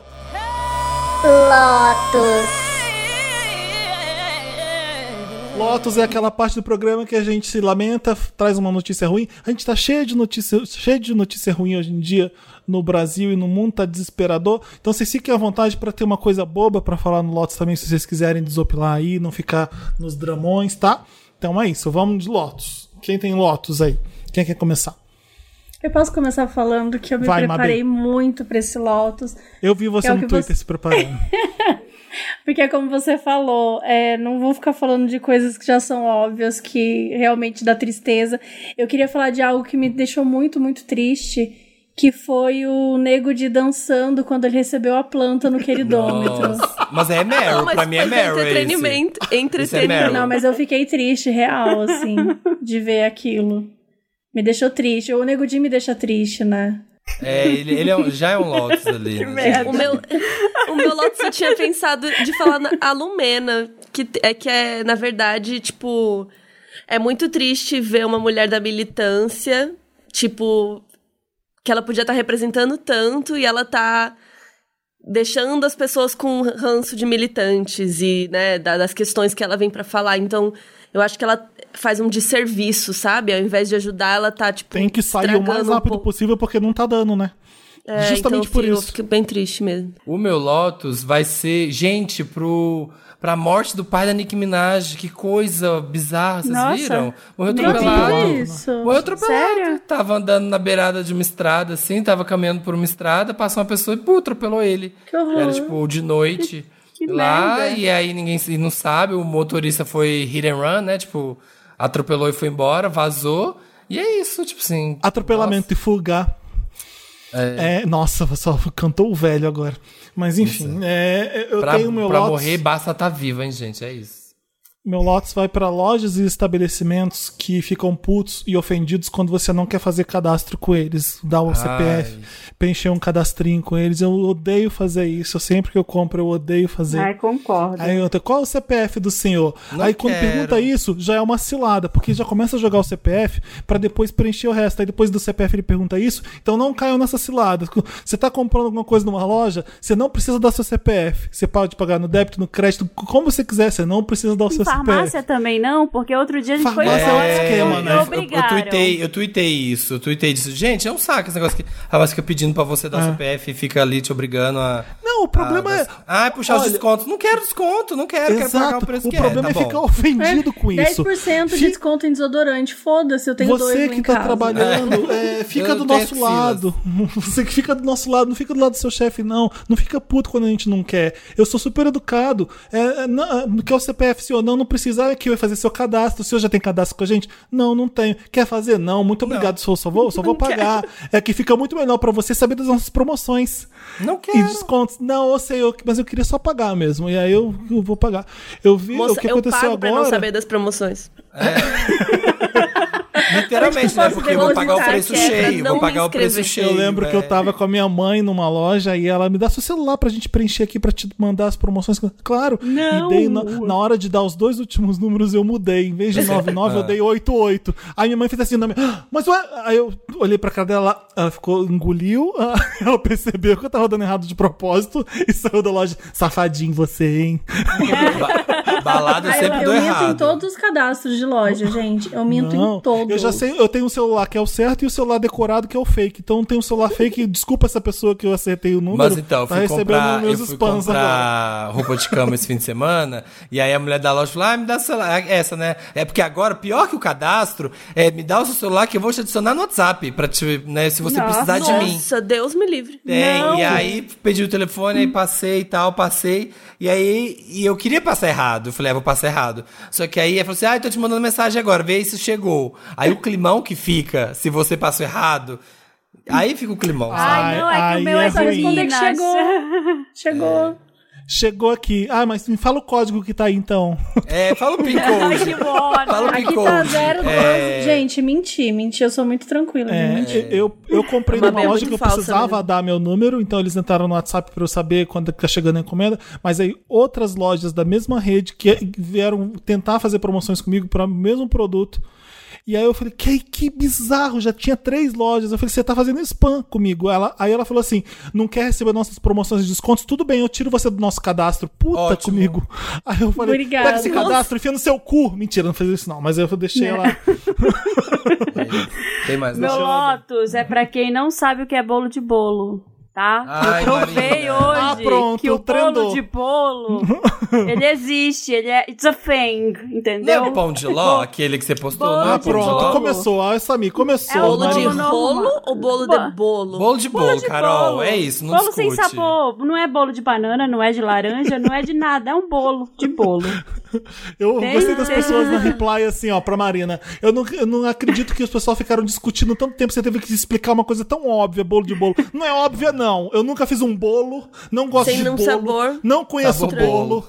Então Mas quando aí eu falo é farinha, bolo não é sabor. ovo, Bolo não é sabor. Farinha, ovo, Manteiga. baunilha, manteiga. Bolo de É de baunilha. É de Bolo de baunilha. É isso aí, Carol, é isso aí. Não, não, gente, não, Não, é. existe bolo de Não, bolo. sempre tem bolo de Aquele lá queijo. seu tinha rum, então é bolo de rum, não é bolo de bolo. Não, mas eu não coloco, eu faço aquele só que sem nada, entendeu? Só Pode que ser com o quê? Então é Bolo de bolo sem graça, bolo sem graça, pronto. bolo, Bolo sem de ovo. Faz um bolo tão ruim assim? Por que não põe um saborzinho, nada? Bolo Só pra tu comer com ruim. café. Você viu a foto daquele bolo? Aquele bolo é mais bonito que muita Não, é gente. uma delícia. Qualquer bolo saindo do forno vai ser bonito, vai Gente, ser eu bom de preciso comer. defender a Marina. Aquele bolo é Ai, tudo. Gente, Sério. é tudo. bolo. É maravilhoso É aquele tudo, bolinho é com tudo. café, ó, quente. É isso, Bolo de Lotus é pra vocês que não entendem o Ai, conceito. fazer um bolo de coco gelado. Delícia, saudade. Faz delivery de, coco, de bolo de bolo pra mandar pra gente. Faz delivery. Põe no lança rap. o- Põe no rap. Boleria de bolo. Boleirinho. Boleria- sabor bolo. de bolo. Pão de queijo sabor bolo. Picolé sabor bolo. Brigadeiro sabor brigadeiro. É, de legal. bolo do mundo. Sorvete sabor sorvete. Pera Assim, sabor de pera. Suco é de uma, suco. uma coisa pra investir, né? Ai, que o suco de suco. O que, que é? Suco e suco. Suco de suco. Água e açúcar. Suco de suco. Bacana. Vamos lá. Ótimo. Agora vamos de, vamos de Meryl agora. Tá. And the Oscar goes to Meryl. Meryl é aquela parte do programa que a Meryl. gente, Vai. a gente comemora, traz coisas boas. A Carol Moreira aqui já é Vander. Ela sabe que é Meryl, ela vai começar agora. Vai, Carol. Eu vou começar com o nosso programa no canal do YouTube da Netflix, o Ai. Além do Crime. Ah, estreou nosso programa. A gente tem um programa no YouTube da Netflix, a gente tá muito chique. Que é um programa de true crime dos, das séries e- e- ou filmes de crimes reais da Netflix. Já saíram dois episódios. Saiu sobre Don't Fuck With Cats e sobre a família Dupont, do Mistério Sem Solução. Então, quem quiser assistir é só pesquisar Além do Crime no YouTube ou Netflix Além do Crime, Netflix Modus Operandi, vai aparecer lá. São, Arrasou. são seis episódios ao todo e a gente tá muito feliz. E vem eu cá, que é dirigi, rico? gente, eu sou diretora. Olha. Olha. Diretora. Estúdiozinho, estúdiozinho bonitinho. Ah, Vocês estão fazendo onla- é, é, online, né? Não é foda que a pandemia. Mas teve Não, a gente tá Não, a gente fez teve, no estúdio, teve. amore. A gente É? fez no estúdio. A gente fez teste, tudo. Amor, desculpa, é que eu e a Mabê, a gente tem mania de se chamar de amor. não, e eu não acho ofensivo, não. Eu não percebi Não, isso. a gente Carol acha é a única pessoa. Não, Carol, você é a única pessoa que acha ofensivo amor. Ela fica É muito puta irônico. quando eu chamo ela de amore. Flor. É muito fica irônico.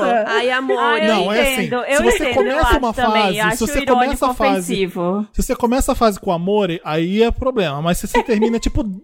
É tipo Eu ofensivo.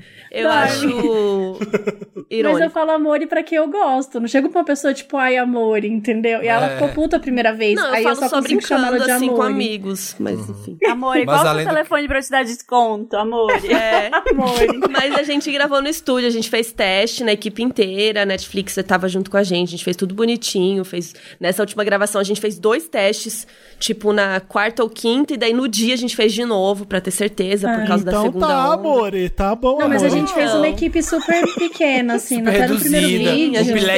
um pilequinho, um sabe? Pra é. ficar Seguindo super... todas as normas da OMS, não, mas falando sério, tipo, no primeiro, no primeiro episódio, que foi lá pra outubro, a gente tinha uma equipe de cinco pessoas, né? Seis pessoas contando eu e ela. Então, tipo, era, já era uma equipe mais reduzida. Então, mesmo agora também não tá tão grande, mas a gente acabou optando, né, fazer menos dias e gravando, fazendo mutirão de gravação, porque são seis episódios. Então a gente já gravou todos e agora estamos editando e Faz um mutirão, gente, pra mim. Vai por lá dar o view pras duas, além do crime, né? O nome desse? No, no- no Isso. YouTube? O meu, o meu Meryl tam- também é no YouTube. Eu, eu vi hoje, quando foi lançado o Ah, eu tô documentário. pra ver. o documentário do que o Raoni Phillips fez da Dagny. É, é, Ah, chama eu só vi o Clã. trailer, amei. Clã com K, Clam com M no final, que é o nome da série dele, Dagny 2020, o documentário. E pra minha surpresa, o Chico Felite entrevista ela. É, o Chico Felite tá lá entrevistando o Dagny, e aí o documentário é baseado nessas. Quando a Dagny respondia alguma coisa, e ia lá mostrava a história. Eu morri de rir da palhaçada, de como o Raoni é ridículo. Ele Tem é uma, piada, ótimo. re- tem uma piada recorrente dele entrar no Uber sem máscara e ficar com a mão assim tampando, sabe? A boca com a mão. E aí, gente, eu- que favor. se- me- Oi, você pode pôr a máscara? Não, moço, eu tô de máscara e tampando a mão com a boca que nem um idiota. Tem uma piada ótima que ele vai no. vai- é, foi com a minha amiga no McDonald's, sem, é, as duas sem máscara no carro, tampando a mão com a boca pra ir no McDonald's, mas era uma fila de drive-thru de, de Covid. E elas percebem durante o negócio que é idiota. Gente, o É, Raoni, é muito Raoni, só ele mesmo fazer essas coisas. Maravilhoso. tem um humor nonsense dele, tipo, tá- ele tá maquiando com a mulher, com a, com a maquiadora. Nossa, é diferente, né? Normalmente eu que faço as minhas maquiagens, mas quando tem outra pessoa fazendo, parece que tem outra pessoa fazendo, né? Tipo, é, é. ele é idiota. E aí a conversa com a maquiadora eu amo. E aí, como é que foi 2020 pra você? Ela, putz, difícil, né? A pandemia, ele, graças a Deus. É, é, é humor, humor Raoni. Onde que assiste? Total. Como é que é? No YouTube, chama Dagny e Dagny escreve D-A-G-N-Y 2020. Põe Dagny 2020 documentário que vocês vão ver. chamar a- ele aqui pra. A gente Eu Girls in the. House. Eu fiquei curioso Eu amo. The House, é. Tudo. É. Sim, o Chico entrevistava o Raoni e aí ele inventava uma resposta ridícula e o Chico ficava com vontade de rir, segurando o riso. E aí ele mostrava a encenação daquilo ali que aconteceu. Então era uma, um documentário dele dando entrevistas sobre o drama que foi a vida dele em 2020 com o Covid. E ele perdeu a marca de maquiagens dele. Mas eu, falei assim, eu mandei áudio pra ele, Raoni, você inventou o programa e pediu pro Chico Ferite te perguntar sobre essas coisas? Ou você fez o documento, fez a entrevista com o Chico Ferite e aí a partir das merdas que você inventava, você gravou? E foi isso mesmo. Então, a partir das besteiras que ele falava, aí ele criou o documentário a partir das merdas que ele Gente, que ele nossa, respondia muito pro Chico. bom. Muito bom. Ele é muito eu amei. criativo, né? Eu- tem um funk do Covid, da vacina no final, que eu amei. Eu tô de parabéns, Rony. Dá, toma meu Meryl. To- taca Meryl.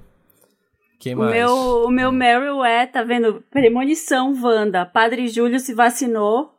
Drauzio Ai, Varela gente. se vacinou. O Drauzio. Hermeto Pascoal, Hermeto Fernanda Pascoal, Montenegro. A Erundina. Rosa Ai, Maria Murtinho. Várias, várias pessoas importantes estão se vacinando. Gente, Meryl, tem que vacinar, achei Meryl maravilhoso. Então, apesar de as vacinas estarem acabando, apesar de ter tido casos de gente que foi vacinado falso, vocês viram isso? Isso, eu vi isso, Nossa, surreal. bizarro. Isso, Tô um acabada com essa isso, um lotuzão. Esses ícones foram vacinados. Então, ó, Meryl. Meryl também pra quem me mandou. Todo mundo mandou o link porque eu tinha falado no Elza programa Soares passado. também vacinou. Eu tinha falado que queria muito que o Padre Júlio vacinasse e pronto, né? Pena que ele foi usado lá pelo governo pra, como Sempre. o poster Sim. boy, né? Mas. Mas tá tudo bem. vacinado, pelo menos. Vacinadíssimo. O meu Meryl vai para o clipe que saiu de Bad Bunny e Cardi B. Ó, Cardi B, Bad Bunny Rosalia, de La Noche de a Noche. Gente, o Bad Bunny é uma coisa louca. Eu sou Tudo que ele apaixonado. faz. Se ele tá de. Se ele tá. Eu perei o sola, se ele tá de boyzão rapper, se ele tá de apaixonadinho, tudo que ele faz é muito Sou bom. apaixonado É muito também. incrível. Ele e não a erra. Rosalia. A Rosalie tá a coisa mais maravilhosa e a música é uma delícia. E o clipe é lindo, tem uma fotografia foda. La Noche de a Noche. E fico o dia inteiro aqui cantando sozinho em casa, aqui, ó. La Noche, pensando La Noche de a Noche que não teve com ninguém, mas imaginando que teve pra poder, sabe, sentir o sentimento. É isso. O meu Mary é. Gente, eu queria falar do Clubhouse, que eu tô muito Não. viciada. Viciadíssima. Eu tô Eu achei justo, porque eu não tenho viciadíssima. iPhone e eu nem sei o que, que, que é. Ai, amiga, Passa o mas iPhone assim, ainda, né? É, não, é foda, porque, tipo, tem umas salas, né, como eu tava comentando com a galera. A gente fala sobre, a gente estuda sobre crimes reais o tempo todo. Aí tentamos, beleza, vai chegar BBB, vamos alienar. Aí o BBB, ele foi esse ano tudo menos alienação. Aí você tem o governo, você tem Covid, você tem pandemia. Não tem um lugar que eu possa olhar e pensar assim, como é que eu posso, um lugar que eu possa ser inútil, um lugar que eu não acrescente nada, que ninguém acrescente em mim. E tem o que? O Clubhouse. Gente, é perfeito. Inclusive eu tava numa sala hoje que a Mac criou, que era sala pra não aprender nada com ninguém. E eu amei, porque a gente ficou lá falando várias coisas que não acrescentava nada à vida de ninguém. Se alguém parecia que de alguma maneira ia ajudar ou ensinar alguma coisa, era bloqueado. Pra não ter nem a chance de ensinar alguma coisa pra alguém. E a gente ficou ali só falando um monte de besteira durante uma hora e meia. Então, é, para mim, o Clubhouse tá sendo o meu BBB. Tá sendo o meu momento de desopilar, sabe? Porque, gente, a gente precisa, entendeu? A gente precisa de um tempinho pra falar bosta. E às vezes é isso, às vezes é uma sala pra imitar cachorro, pra imitar piloto, pra não que aprender nada com funciona daí? Na eu não prática. quero Cara, entrar meio nessas que- salas, não, Mabê. Eu, eu prefiro ficar de boa. Não, mas eu te perguntou, eu não é pra você. interesse também, É mas como que é? É muito. Ah, tipo, você Você entra na sala e as pessoas estão latindo. As pessoas estão todo mundo latindo vai na sala. cachorro. Todo mundo vai Fica latindo. Só fica falando latindo? Ninguém É. fala nada. É, É, só pra que falar? Ai, gente, acho, enquanto eu falei, você tá falando isso da gravação, enquanto iniciativa, massa, vai lá, a galera usa, mas assim, eu não consigo absorver mais uma rede social, assim, tipo, é isso, eu vou ter que escolher. Vai indo, Eu se, se o negócio pegar, começar a pegar mesmo e precisar, a gente faz um Olha, esforço. eu Eu acordei sou 9 também 40 assim, no eu domingo. sou a pessoa que adere por último tudo, Vai- sabe? vai ter que Quando, ser, sabe vai ter que ser. quando abriu o MSN, a gente teve que sair do Mirk, eu fui a última, eu fiquei lá no Mirk assim, ó, eu falei, não vou sair. resistência. Não vou. E aí me levaram, aí eu tive que passar pra MSN, mas eu sempre sou Ó, assim. No domingo, 9h40 da manhã, eu acordei. Quando eu não queria, porque por mim eu dormia até meio-dia, mas eu acordei 9h40, tinha gente no Clubhouse falando com voz de sono, era o nome da sala. Aí eu falei, não, não, eu não. Eu quero Falando acordar. com voz de sono. Fa- Todo mundo às 9h40 da manhã falando com voz de sono. Então as pessoas estavam Gente, acordando, entrando no Clubhouse pra falar com de- voz de sono. Não, eu entro, não. eu entro sete da manhã no Clubhouse, que é a hora Pra que eu quê, gosto de Marisa? entrar. Porque não tem um monte de, de coisa. A sala do Tinder, a sala do BBB, que logo colocam você pra Tem falar. sala do quê? Tem sala do quê? Tem A sala da sete Marina é manhã, fazendo ovo tem com uma- gema tem um- mole. Tem uma sala que é tipo um grande interessante, né? Que eles ficam indicando um monte de coisa. Sempre, quase sempre é legal. É do Carvalhal e de um outro cara que, que eles ficam indicando livro, série, filme. É bem legal. Tem umas de, de séries também, de temporada de premiação que é legal. Ah, que mais? Tem as meditações guiadas do Clubhouse, que eu Gente, amo e eu já fiz, já passado. conduzi uma, foi legal. Sério? Quero ver a Sério. Marina. É, tem aula, tem, ah, tem um pessoal que dá aula de vez em quando, então eu tenho gostado Aqui de a algumas gente coisas, mas já- às vezes não, não rola, às vezes não Já dá. falamos na edição passada do Wanda, vamos repetir. A gente vai entrar no Clubhouse como Wanda, fazer sala do Wanda, chamar os Wandas quando tiver para Android, para todo mundo usar. A gente chama os podcasts amigos, a gente fica uma coisa falando com a galera. Aí eu acho que é legal pra gente reunir ouvinte, né? Pra gente É, falar mas por mais. hora não dá. Tem muito podcast. É cada. É todo mundo tem podcast, a gente tá tudo. Aí tem um monte de podcast bom. Eu tô ouvindo, sei lá, uns 40, então assim. Não eu vai dar. na o sala do áudio Wanda vai eu vou ficar, ficar com imitando podcast. cachorro. Eu só vou falar aqui no Nossa. cachorro. Vocês chamam eu que eu vou ficar imitando o cachorro enquanto vocês estiverem falando sobre o Wanda. Latino pro Wanda, né? vamos, pro, vamos pro interessante, né, então. Interessante, Ney. Interessante, né? Aquela parte do programa, Ney, que a gente dá uma dica, Ney, pra vocês, Ney. É, pra se- pode ser o Instagram pra seguir, que é o meu caso. Vou começar por isso, porque a gente falou da Fernanda Montenegro é, dan- tomando injeção, e tem um perfil que eu tô seguindo e eu adoro. Injeção. Eu falei injeção, né? Tá bom. Falou, A falou. Fernanda Montenegro tomando vacina. É, Deixa, Dantas, pra mostrar a estupidez do Felipe pro Brasil. injeção, injeção dói quando dora. Ah, mas tinha como, né? Eu, sou desitigrona. Mas enfim. é, tem um comediante de stand-up que chama Thiago Chagas. Ele imita a Fernanda Montenegro no Instagram, Ah, peruquinha e tudo. É, é muito igual. E, aliás, é um exagero de como a Fernanda Montenegro fala, um exagero nos graves, na voz. É, chama Dona Fernandona. Sigam no Twitter. Ele tava, ele tava comentando o BBB um dia desses. Deixa eu ver aqui ele comentando o BBB pra Enquanto pra vocês. Fernandona. Enquanto Fernandona. queridos. É, perdoe a aparência, né? Mas é que eu nem dormi essa noite, compreende? Por conta do BBB. O BBB. Isso porque a voz. o que está... É igualzinho a voz. E eu pedi pra ele gravar um recado pra gente. Olha Ah, ela. meus queridos, aqui é Dona Fernandona. Eu quero mandar um beijo, né, pra equipe e pros ouvintes do milkshake chamado Wanda. Meu Deus, chama Wanda, compreende? É um é podcast que fala, né? Esse, esse podcast é extraordinário, compreende? Me lembra meus tempos da, da Rádio Mac. Meu Deus, já faz 84 anos. 84. Literalmente. Um grande beijo pra vocês e nos vemos lá no Instagram, não é? Nada de, de regular seguidonas, né? Porque isso é coisa de gente ordinária, né? Um imenso obrigada. Um imenso obrigado. Gente, tô sentindo como se a Fernanda Montenegro tivesse participado do Wanda. Seria assim. É bizarro, é muito parecido, eu amo. E aí É tem, Instagram. uma- tem outro ator que imita a Renata Sorrá e eles ficam conversando aí, às vezes em áudio a Dona Fernandona com a Renata Sorrá. Então eu, eu me divirto vendo. É esse meu interessante, né? Sigam a Dona Fernandona, fala que vocês vieram lá do Wanda, que ele vai adorar, o Thiago. Interessante, né? Vai, Eu vou Marina. dar um que as meninas talvez me condenem, porque Ih. não é bom, mas é de fazer a unha e tem a ver com o modus. É que de um- bolo? É de É, bolo? o- é uma série da Netflix, Cena do Crime, Elisa Lam, que conta a história da Elisa Lam, aquela, aquela menina asiática canadense lá que, que morreu no Hotel Cecil, né? Lá em Los Angeles. Vocês devem lembrar, os meninos devem lembrar daquele vídeo que, que viralizou em 2013, que é um vídeo dela, ela sai do elevador, meio assim, meio sendo, achando que tá sendo perseguida, aperta em vários botões. Vocês devem lembrar disso. Não lembro, não lembro. É, eu assisti esse, esse final de semana Elisa Lam, é, Elisa com S mesmo, Lam é L-A-M.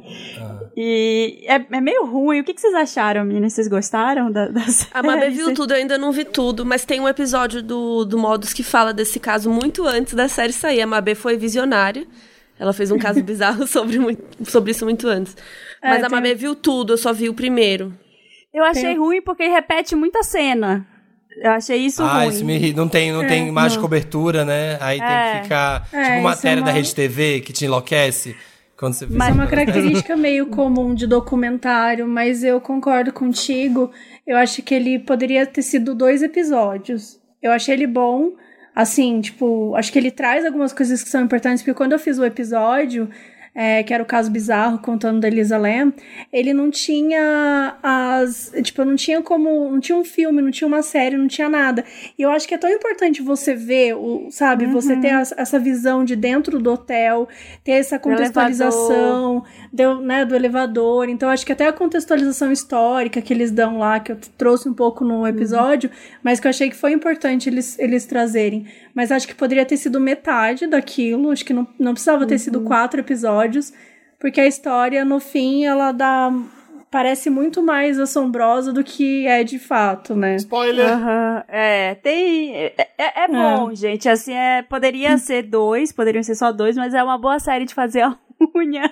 Eu colocaria uma série de fazer a unha bizarra, assim, porque eu até sonhei. Por isso que eu comecei perguntando pra vocês se vocês sonham com. Vocês ficam com medo. Eu fico, eu absorvo tudo, gente. Eu sonhei a noite inteira com Gente. ela, com o negócio lá da caixa d'água, com. Aí misturava com a minha casa.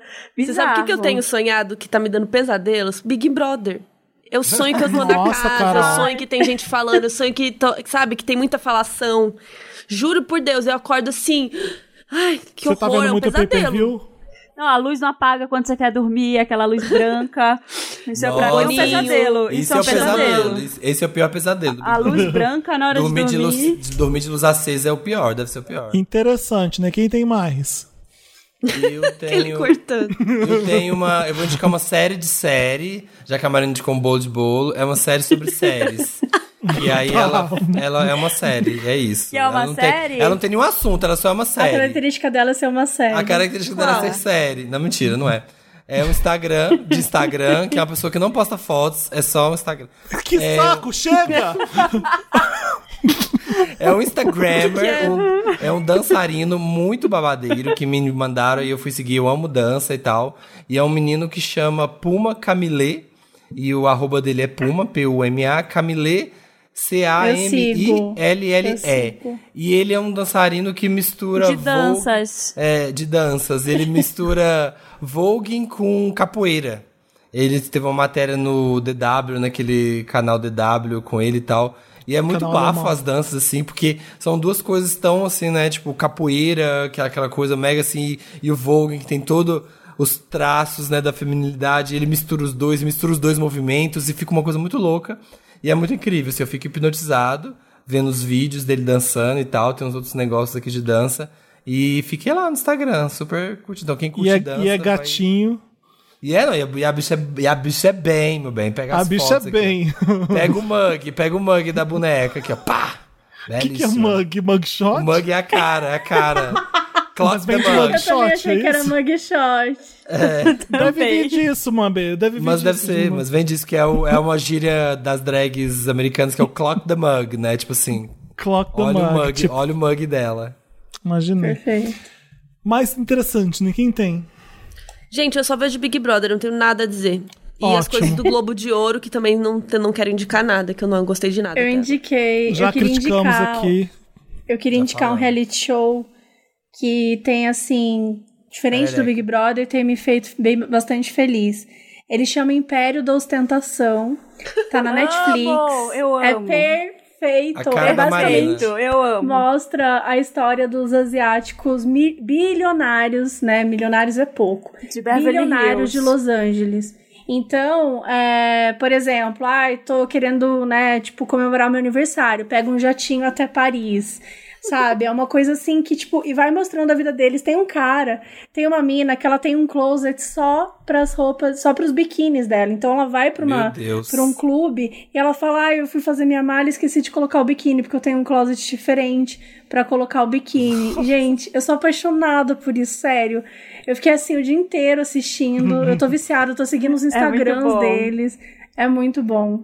Eu E te tem entendo um e eu vou cara, Tem um cara que ele é pobre, mas os cara, o pessoal deixa ele andar com eles porque ele é bonito, ele é modelo. E aí ele É. anda com um que tem a cara toda plastificada de um jeito assim Nossa, muito bizarro. E aí o, o- a meta de vida desse que é bilionário, que é, que é com a cara estranha, é vestir bem o que é modelo, porque ele não tem nenhuma roupa de marca. Sim. Então aí eles pegam os amigos e fazem assim: "Ah, tá aqui, ó, o Dior veio aqui, a gente trouxe a nova coleção em casa pra você escolher. Pode escolher o que você quiser". Aí ele: "Não, mentira". Aí ele mostra, ele pega Quero. um tênis, aí ele mostra pra mãe dele: "Mãe, sabe quanto foi esse tênis?" Dois mil dólares. Isso é muito bom. É Ele muito fica- louco, é gente. muito a quantidade bom, né? de dinheiro, Porque- a quantidade de dinheiro. Não, e ele que ele que é a ligação entre os bilionários, porque ele conhece todos os bilionários, mas é como a Marina falou, ele não tem grana. Tipo, ele divide o apartamento, ele mesmo comentou que ele paga mil dólares de aluguel e ele divide com várias pessoas. E aí, às vezes, ele tá conversando com esses bilionários, eles, nossa, mas você divide a casa. Como assim? É. Eu divido a Por casa. que, que ele não, nossa, por que que ele não vende as Prada e as Dior que ele ganha, né? Pra fazer um Eu dinheiro. acho que agora ele vai Nossa. começar a fazer isso, né? Tem uma menina.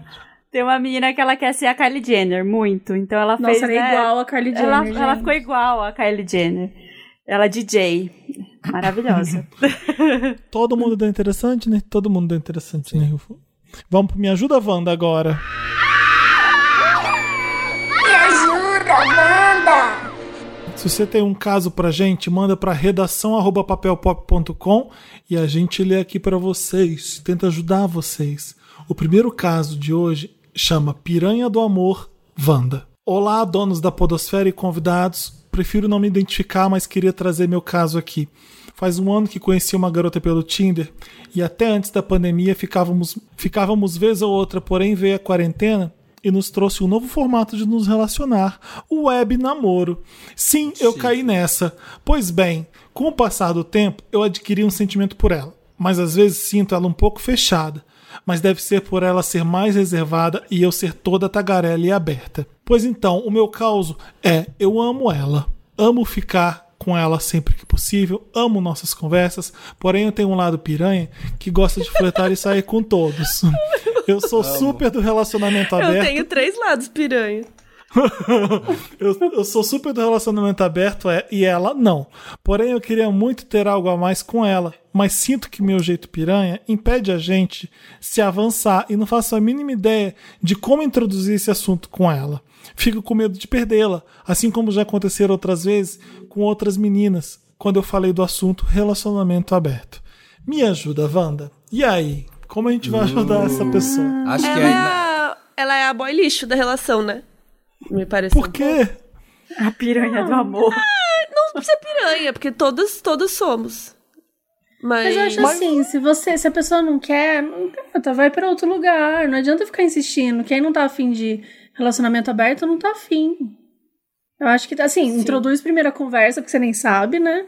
Pelo visto, tenta conversar, mas tem o medo de perder. Vai, vai fazer o quê? Vai ter que ser sincero, uai. Vai ficar inventando. Mas, ô, mas, ô Carol, ela seria só girl lixo se ela não conseguisse. Se ela fosse honesta, se, né? Se ela ficasse traindo menina. Ela não consegue ser monogâmica. É, é, e ela sabe, tem plena consciência disso. Ela sabe que não, mesmo gostando dessa menina, ela vai querer transar com outras. E ela não sabe como Ah, ela. então tem que puxar o assunto, né? Né? Eu acho que sim. Tem que, tem que dar um jeito que de falar falar. com ela. Mas, gente, quero me redimir que eu não tô acusando ela de ser boy lixo, tá? É porque geralmente, quando vem com esse papinho, é lixice. É, É, ai, sim. mas não É. sei o que, mas eu cara- quero pegar todo mundo, mas eu quero muito ficar com você também. Você. Ah, é, sim. Então tem que tomar Entendi. cuidado com esse papo. É, tipo, ou você quer pegar todo mundo, ou você quer pegar só uma pessoa. Descobri um desses com uma pessoa muito próxima e a pessoa acreditando, sabe? Assim, um caso desses de, de boy lixismo. Do Ah. tipo, ai, gosto muito de você, podemos abrir o relacionamento, mas só pra mulheres. Né? No caso, Ah, ah, eu é, então, um- hétero tem esse outro degrau ainda. Essa não quer. coisa. É, É. mais um. Ah, abrir só do lado de cá. Pra, É, pra, pra ir, só da- não. pra Se quiser não- outro não homem, não. É só mulher que. Putz. Acontece. Então, ainda, é ainda tem idiota. mais esse passo. É, Eu então acho... que vale avaliar se você não tá sendo lixo. Se você não tá sendo lixo, se você realmente, não, eu sou assim, eu gosto de várias pessoas, poliamor, tudo, então seja honesta, né? Mas avalia se você não. pra não entrar nesse lugar de. lugar de fala do boy lixo da mina ali. É, às vezes a Propõe, pessoa. sei ah, lá, eu- vocês pegarem a menina.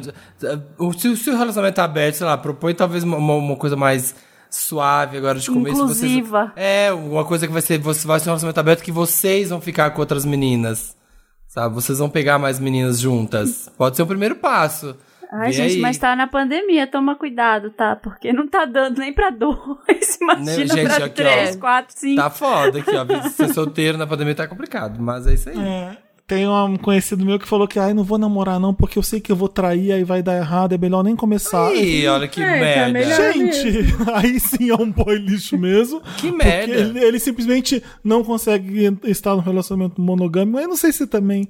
Eu também tô nessa aí, Carol. Não sei se aí é- a gente tá julgando mesmo, porque é, às vezes a pessoa é, é poligâmica e acabou. Ela não consegue eh, ser mon- monogâmica. E, e é difícil mesmo ser monogâmico, né? A gente Não, tem desejos. A gente, a gente olha para as outras pessoas. Existe o desejo de trepar com outras pessoas, mas aí você tô com essa pessoa, eu vou me segurar. É isso que a gente faz, né? É, mas acho que tem que ser honesto, né? E também procurar parceiros que tenham o mesmo pensamento que você, né? Então não adianta Exatamente. você pegar uma pessoa que é totalmente monogâmica, nossa, casar, ter nove filhos, só nós dois, e você quer meter o louco, né? Então não dá. Ah. Tem, que, tem que chegar nesse acho outras, é como outras Chega coisas. Ah, eu quero morar na praia, eu quero morar no. campo. Sempre vai ter várias coisas que vão, né? Vão, vão ser, vão ser questões. Vai ter Uma que é ser uma coisa, uma que é o outro. Uma que é uma coisa que é outra. Se não chegar no consenso, não tem como. Não É, tem mais. mas Mas eu- morar na praia que- é muito melhor. Morar na praia é eu- muito melhor. Ah, Eu acho que é- tem Eu muitas não gosto, camadas aquela aí. areia, maresia. Ai, ardosa na praia. Então fica na cidade, não enche o saco. Vou pra praia. Estamos. Então, então eu não vou casar com o Felipe, no caso. É, pronto, resolveu. Você Mas tem muita, tem muita camada aí nesse caso, porque assim, eu não sei nem se elas estão namorando ainda. ó. Pois bem, É, eu não entendi. com o passar do tempo, adquiri um sentimento, mas às vezes sinto ela fechada. Mas eu quero um relacionamento aberto. Então, assim, primeiro vê se vocês vão namorar. Depois você decide que Exatamente. modelo de namoro vai ser esse. E não vai colocar o carro na frente Não, já dos decide bois. logo, já decide antes o, modelo, pra ver se quer. É. Vai ser aberto, então Exatamente. bora. Senão, não. Ó, Vamos Big pro Namoro próximo? Brasil, Wanda. Oi, meus Amei. amores, tudo bem? Venho aqui escrever essa rapidinha que talvez seja fútil, mas eu tô num climão danado que eu não sei como sair. Me chamo Hector, tenho 27 anos e moro com meu namorado, Dudu. Estamos namorando há três anos e, e morando juntos há um ano. Nossa química é perfeita. Ele é tudo, sexo ótimo e tudo mais, mas desde o fim de janeiro estou passando por um problema. Ele está completamente obcecado em BBB. Ele assina o pay-per-view, passa o dia inteiro com a TV ligada. Não é. Nos quartos, enquanto trabalha, ouve todos os podcasts sobre o assunto, inclusive o seu, Samir. Ótimo. Participa de salas no Clubhouse, é ativo no Twitter e tudo. Mas o que acontece? Eu até gosto de BBB, amei a edição passada, mas eu tenho passado por muito estresse no trabalho, um momento complicado com a minha família. Política do Brasil e tal, esse BBB só tem contribuído para mais estresse por conta dos acontecimentos da casa. Só que o Dudu tá completamente imerso. Ele só sabe falar disso. Me conta tudo o que tá Eu- acontecendo, passa raiva, briga com as pessoas, chora horrores com as injustiças do programa. Sem contar que dia de festa no BBB é dia sem é dia é dia sem festa em casa, porque nem transar ele quer. Gente. Atualmente eu finjo interesse quando ele fala sobre o assunto, porque sem isso vamos ficar sem nenhuma conversa. Tentar fazer outra coisa, ver filmes, séries ou desviar do BBB não adianta em muita coisa, pois ele vai ficar o tempo todo no celular. Como mandar a real sem magoá-lo? Essa foi feita pra Não, Carol. pode magoar, pode magoar. Aguenta até maio. Eu é acho só que foi meu maio. namorado que mandou esse e-mail e fingiu que. Sabia que você ia participar e e mandou e escreveu. não, mas Olha, eu não sou amigo. tão viciada assim de ficar com o pay-per-view ligado o dia inteiro. Eu vejo o clique resumido depois. Eu fiz. Ah, o clique é bom, né? Porque o clique pinça as coisas que foram importantes, né? É, Eu vejo show, também de vez tá em quando. É. Não, mas olha, nem se você não tivesse tido é, estresse com a família, estresse no trabalho, é, você tem todo o direito de reclamar. Vocês vivem junto e de repente só um assunto na casa o tempo inteiro sobre aquilo. Eu não ia aguentar, não. Dois, não dá pra ter dois quartos. Tem dois quartos na casa, porque se joga ele lá dentro de um quarto, fica aí vendo seu BBB e finge que eu esqueço. Aguenta, é só até maio, Hector. existo, É isso. A Só minha até dica maio? é essa. A minha dica é essa, aguenta até Nossa, é muito tempo, gente. Mas é muito tempo, né? Eu acho que você pode tentar de alguma maneira tentar criar algumas horas no, na semana. Então, tipo assim, a dia sem BBB. Vamos criar esse dia aqui hoje. E aí você fica o dia todo sem BBB e vocês, sei lá, vivem a vida. Ah, tipo, a sexta, a sexta geralmente não acontece muita coisa, né? Tipo, é, o- a festa vai ser no Pode sábado, ser. já teve. Então, assim, geralmente a sexta. Tanto que a edição na TV é bem mais levinha na sexta, assim, é bem rápida. Então, sei lá, tira a sexta pra vocês, né? Fazer um programa de fim de semana, né? Ali, fim da semana, pra entrar pro fim de semana. Eu ia odiar, ia matar ele. Eu ia odiar. Ah, mas é o que Ai, é. sugere um filme, sugere uma sériezinha pra vocês maratonarem diferente, né? Sugere um dar uma- Airbnb pra ele ficar até maio. Sugere um novo Ou namorado vai pra ele você, né? arranjar. Você Sugere um, sugere um término de namoro, que tal? Sugere você invadir a conta dele e cancelar a Globoplay dele. Sugere é, falar mal do BBB, sei lá. Começa a pôr defeito nos programas e Fala do mostrar Boninho. co- o, o quanto ele tá sendo é, bitolado, o quanto isso tá afetando ele, como é ruim, é, não vai mudar nada, tá vendo? Essa pessoa que estava odiando, agora ela não é mais, não, não tá sendo mais odiada, ela tá sendo legal. Aí você passou raiva à toa, porque Chorou as pessoas lá dentro, as pessoas lá dentro estão se arrumando e você aqui fora tá se estragando. Então para de ver porcaria. Fala isso pra ele. Claramente, o Felipe Gente. tem realmente um sentimento aí forte. Ih, vai até mais. Daqui a pouco, daqui a pouco esse negócio. Aquilo, aquilo é pouco- uma novela ruim. O, Daqui a pouco vi- passa até julho, BBB. se ano a que vem Carol Conká tivesse um 130 tapa-olho, até que eu ia gostar. Mas nunca, ninguém colocou um tapa-olho na Carol Gente, eu Conká. tô- eu tô Então é uma viciada novela também. ruim. Eu vejo 10 horas de PPV por dia. eu sou- Inclusive Nossa tá ligado Senhora. agora. Inclusive tá ligado agora o Projota e o Arthur aqui conversando. No. Só fofoca. Gente, eu, mas eu eu só fiquei- vejo Twitter. Esse Arthur é tonto, né? Caramba, que Muito, homem tonto. Muito, muito. Ele é o banana, né? Bobão. Mas não é pra gente falar de BBB. Tá, vamos lá. O chifre, tá Começa vendo? a É falar, isso. né? O Sequestra, cara ainda fica sequestra. ouvindo a gente. É, ainda fica. A aí começa a namorada. ouvir, Ou namorado. começa a ouvir a gente falar de BBB. É isso, amigo, não tem escapatória. Sofre. Não tem É jeito, Minha tá. dica é: sofra. Próximo Termina. caso. Permita-se, permita-se. A minha dica é essa. Coitado, ele tá mal. O chifre da minha amiga vai. Tem, tem coisa pior. O chifre da minha amiga Wanda. Olá, Felipe, Marina e Samir, tudo bom? Eu e meu Mabê namorado. E Carol e, e Mabê. Eu e meu namorado Mentira. fomos padrinhos. Não, tá escrito, ele escreveu aqui agora, ele tá aqui no Godox, eu vi ele aqui digitando, ó. Carol e Mabê. Eu e meu namorado fomos padrinhos de casamento de dois amigos, Pinóquio e Fada, em 2018. Ah, Época em que tudo era lindo, que realmente os votos de casamento me convenceram que era um casal feliz. Pinóquio trabalhou por um bom tempo na mesma empresa do meu namorado. Em dezembro do ano passado, meu namorado foi obrigado a participar de uma confraternização da empresa que trabalha porque o colocaram no amigo secreto enquanto estávamos de férias em novembro. Ele foi. E como trabalho somente com mulheres, elas estavam fofocando como trabalha. rindo. É, e como trabalha somente com mulheres, elas estavam fofocando e rindo. Ele entrou na conversa e acabou descobrindo que o Pinóquio traiu a fada e manteve um caso por nove meses com uma menina que ainda trabalha lá. Nove Meu, meses. namo- Meu namorado perguntou pra menina, que inclusive estava no assunto, se ainda estavam juntos. E a resposta foi: não mais. A última vez que ficamos foi no dia do aniversário de casamento deles. Uau. Assim na maior naturalidade. Acredita, Wanda? No dia seguinte, meu namorado dormiu em casa, me contou e me pediu pra não contar nada a ninguém, pois Ai. essa menina é da empresa dele e se ela souber, por ser uma das superiores dele, pode mandá-lo embora. Por muitas vezes vemos Pinóquio maltratando a fada. Grita do nada, às vezes até xinga. Se estiver meio bêbado, não, se estiver meio babado, deve ser bêbado, né? E a fada sensata não reage. Ou seja, sensata está em um relacionamento abusivo, Wanda. Meu namorado almoça às vezes com uma mulher que o Pinóquio pegou e outras meninas do setor. Um dia, e- ela deixou o celular na mesa e quando vibrou, era uma mensagem desse filho da puta. Pensamos em conver- conversar com Pinóquio, mas ele nega tudo que está errado.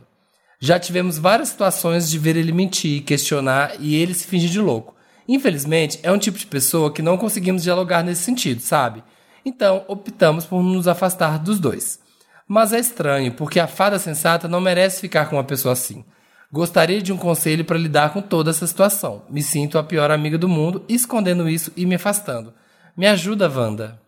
É. Nossa, que Tem como difícil. a fada não ser sensata? Tá bom. Cara, Hum. quando alguém tá em um relacionamento abusivo, você pode avisar, você pode falar, mas não tem como você ficar batendo nessa tecla. Você já explicou, já falou. Se acontecer alguma coisa grave de novo, você pontua de novo. E é isso. E sempre esteja ali ao lado da pessoa, porque quando ela precisar, você vai estar ali. Se você se afastar, é Exatamente. pior. Mas ele nem Queria um avisou, caso de né? boy Tipo, ela lixo, nem Carol, sabe. teve. Ela nem sabe, o problema é que ela nem sabe, né, assim, do, do, Então do- da traição. Ah, eu acho muito difícil, porque será que ela vai acreditar? É aquela. Da a gente- traição, não sei se nem precisa, porque realmente quem conta a traição depois é aquela coisa, né? É o mentirosa. mensageiro é. Que é a, a- a- assassinada, matam o mensageiro, né? Sei lá. É, gente. Sei lá, você pode, eu acho que você Nossa, pode mas dar a um- minha mãe tem uma história, eu vou expor Ah. um pouco minha mãe, mas a minha mãe uma vez ficou sabendo de um caso de um marido de uma amiga dela. Ela foi contou, e realmente era real. E a amiga dela nunca mais falou com ela. Porque ela Ah. falou, não, não, não quis acreditar, e daí depois virou aquela. Enfim, um resumo, né?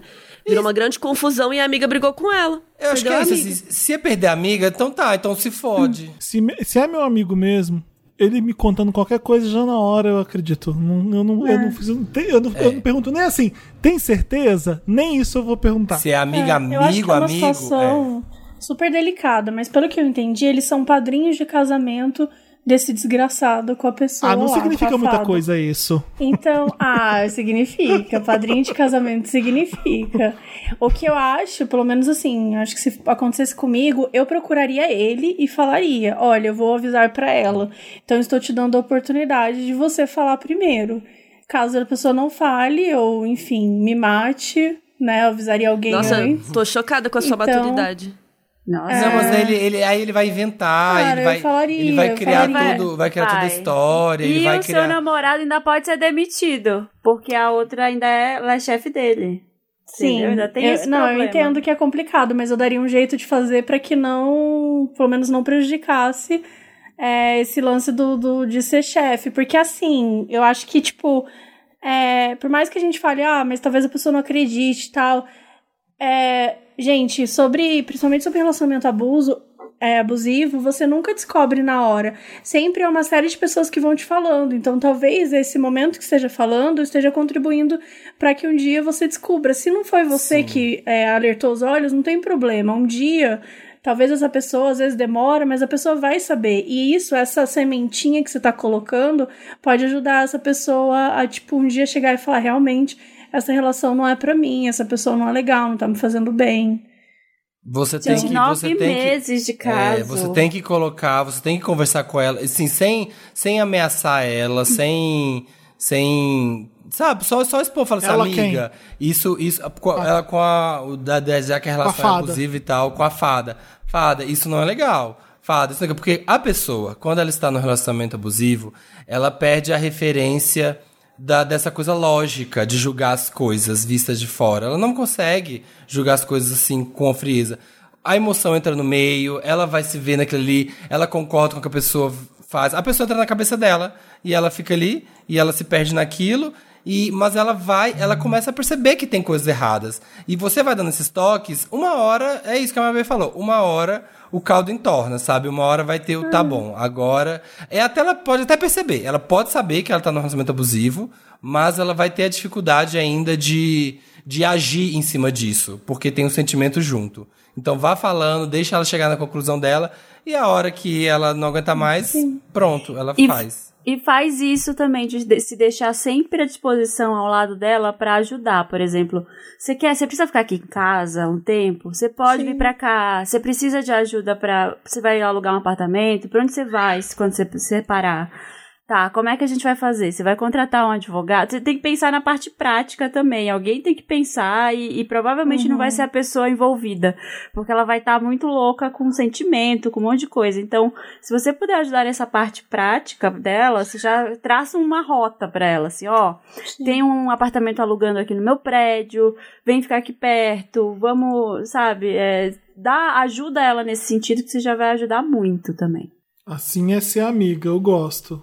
Né? Você, você prepara o terreno pra ajudar ela. né? É, é, porque ela provavelmente não vai pensar nisso. Ela vai estar ali absor- absorvida na situação. Aí, quando a gente fala pra ajudar a pessoa, não é pra chegar a pessoa e falar assim: Oi, você tá vivendo um relacionamento abusivo. Gente, nem precisa usar esse termo. É tipo, como é que tá o seu relacionamento? Como você se sente? É dar aquele apoio de amigo mesmo. Você vai falando com a pessoa, deixando claro isso que você falou é essencial, de apoiar, de mostrar que você Olha, tá isso aqui lá, aconteceu. Eu sabe? vi isso aqui acontecendo na minha frente, isso não é legal. É, isso não é Exato. legal, sabe? Isso aqui, isso aqui não é massa, não. Tipo, sabe, pra ela começar Como você a, tá sentindo. a perceber as coisas, sabe? Começar a perceber essas coisas que estão acontecendo. Bom, próximo caso. Então, Boa noite aos meus ídolos e convidados, se houver. Sim, houve. Houve. Haveu. Eu e a Carol. É, só gostaria de dizer, primeiramente, que amo demais vocês. Meu nome é Thaís, tenho 32 anos, sou casada há dois e tenho um bebê com dois meses de idade.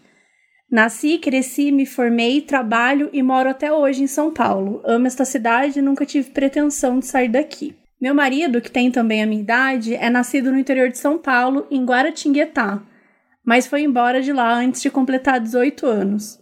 Morou cinco anos em Curitiba até se formar e depois veio morar aqui na capital e criou residência fixa.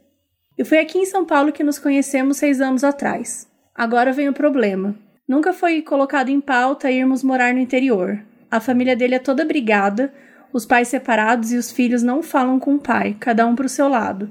Somente o meu marido tem contato com o pai. E agora, com o nascimento do bebê, o meu marido e o pai dele decidiram pesquisar casas e apartamentos no interior pra gente ir morar lá, sem me consultar, sem querer saber da minha vontade. Só fui comunicada. Oi? Gente. Tá Já tô doida. Tenho um emprego estável, tenho uma rede de apoio imensa da minha família, principalmente minha mãe, minha avó e madrinhas, que têm me socorrido nesse momento de purpério e nunca mencionei estar disposta a abrir mão da minha vida aqui para morar no interior. Acontece que eles já estão na fase de negociar valores e o pai dele já até decidiu em que parte da cidade a gente vai morar. Fizeram tudo isso pelas minhas costas, sem ao menos me consultar, seguindo as, exige- as exigências do pai dele. Estou decepcionada e chocada com o machismo e falta de respeito ao não levar em consideração a minha vontade. Não quero morar no interior e não aceito que decidam minha vida por mim. Entendo que o imóvel é um bem que ficará para o meu filho, mas decidiram tudo sem eu saber e sem me contar. Socorro, Wanda. Meu mas é pela família? É pela família? Não, gente, que horror. Isso daí já Nossa, é motivo pra, É um pra você. absurdo. É um Divórcio. absurdo pra divórcio. Um Isso aí é. Não, brincadeira. É bizarro. É, é Não, muito grave. é porque você E tem é foda porque ela já tá num momento super vulnerável, né? Tipo, você Sim. já tá Nossa. com um bebê que acabou de nascer e como você falou, você tem... que bom que você tem uma rede de apoio. Acho que você poderia aproveitar essa rede de apoio agora pra você é, desabafar e até encontrar uma forma legal de você conversar com seu marido. Olha, Falar que você Mas não eu não quer entendi isso. uma coisa. O pai dele com quem ele não falava começou a falar? Não. Não, todos Ele é o os único filhos filho não que falam. fala. né? É, vários- Tá pra perceber, né? Porque ninguém quer falar com esse pai, né? Tá, tá dando pra entender qual que Já é. deu pra entender. Gente, eu ia bem me, me colocar. eu- primeiro, eu ia falar pra ele, dizer: não, eu não vou morar no interior, não. Você tá pesquisando Não, pra fudendo. quê? Já ia falar isso. Depois, se eu visse que ele tá continuando, eu ia procurar os irmãos que não falam com o pai. E Saber ia contar essa história pra saber a Boa. treta. E fofocar com os irmãos dele, entendeu? Fofoca, Já ia fofoca. me unir. Quantos irmãos são? São cinco? Então é, vamos lá. Vamos Passa ficar o junto com WhatsApp. esses... Vocês sabiam É. que o pai quer comprar uma casa pra aquele menino ali e não vai dar a casa pra vocês? Gente, fala em Aham. dinheiro que a família toda vai explodir. É, vai. Não, e assim, O- é o quer comprar uma casa lá, compre a casa e põe pra alugar. Beleza. Mas não tem que mudar com a família inteira pra uma outra cidade sem consultar a esposa. Esse cara tá louco. aqui, não vai conversar com o marido, não, igual fez aqui pra gente? Esse papo que tá tendo. Tudo que você falou pra gente. Você chegou Fala, a falar fala. com o marido? É, senta já com deve ele. falado, né? Conversar com Eu sei ele. que família é complicada, mas olha, o que que tá acontecendo? Isso, isso, isso. Seu pai, vocês fizeram isso sem eu saber. É, meu filho tá com dois meses, eu vou frisar, meu filho. Meu. Já começa a ameaçar Eu que vai pari. ser só seu. Se ama o seu filho, ele vai morar aqui. Começa a falar meu filho várias vezes pra ele entender. E é que vo- você que decide, as cartas estão na sua mão. Não deixa ele decidir a sua vida, não. Bate, bate o pau na mesa e, e, e, e se endurece aí. Não, não, não deixa, não. Conversa com o cara, mostra o absurdo que tá acontecendo e, e, e vê. Ele vai ter que ceder. Não, não, não vence essa. Não deixa essa batalha ser derrotada, não. Nossa, É, mudar porque- de casa já é uma decisão. Imagina mudar de cidade. Não, jamais. Não, ainda mais sair da situação. capital pra ir pro interior, sabe? É uma, não é tipo, ah, eu vou sair de São Paulo pra ir pro Rio, de Curitiba pra Porto Alegre. Você vai sair de um- uma cidade que tem um ritmo de vida pra uma outra que é completamente diferente. E onde você E não sem a conhece sua ninguém. família. Você não É, conhece a ela já família. tem pra cuidar do emprego, né? Ela precisa largar o emprego dela, sendo que ela falou que ela tem Emprego emprego, estável, que ela né, rede- que é estável e tal. Não tem nada a ver. Não, e a rede de Gente. apoio, ela tá com uma criança de dois meses, gente. É. Sim. Ela precisa de apoio Esse pai pra... vai ajudar? Como essa tá rede de dando- apoio ajuda? Estão dando golpe nela, coitada da Nossa, menina. que triste, Assim, ó, né? Que desespero. Força aí pra você também, porque é muito triste. É Impeachment muito da liberdade. triste. Precisa reunir muita força pra conseguir lidar com essa situação Nesse momento. no- nesse momento, Sim. porque você tá com uma criança muito pequena e que depende de você. Sua única preocupação na vida devia ser alimentar essa criança e cuidar, trocar fralda e tudo. E você tem que resolver mais esse problema. Então, conta, faz que nem as meninas falaram, conta com a sua rede de apoio, deixa seu bebê lá um dia se for preciso pra você ter essa conversa mais séria.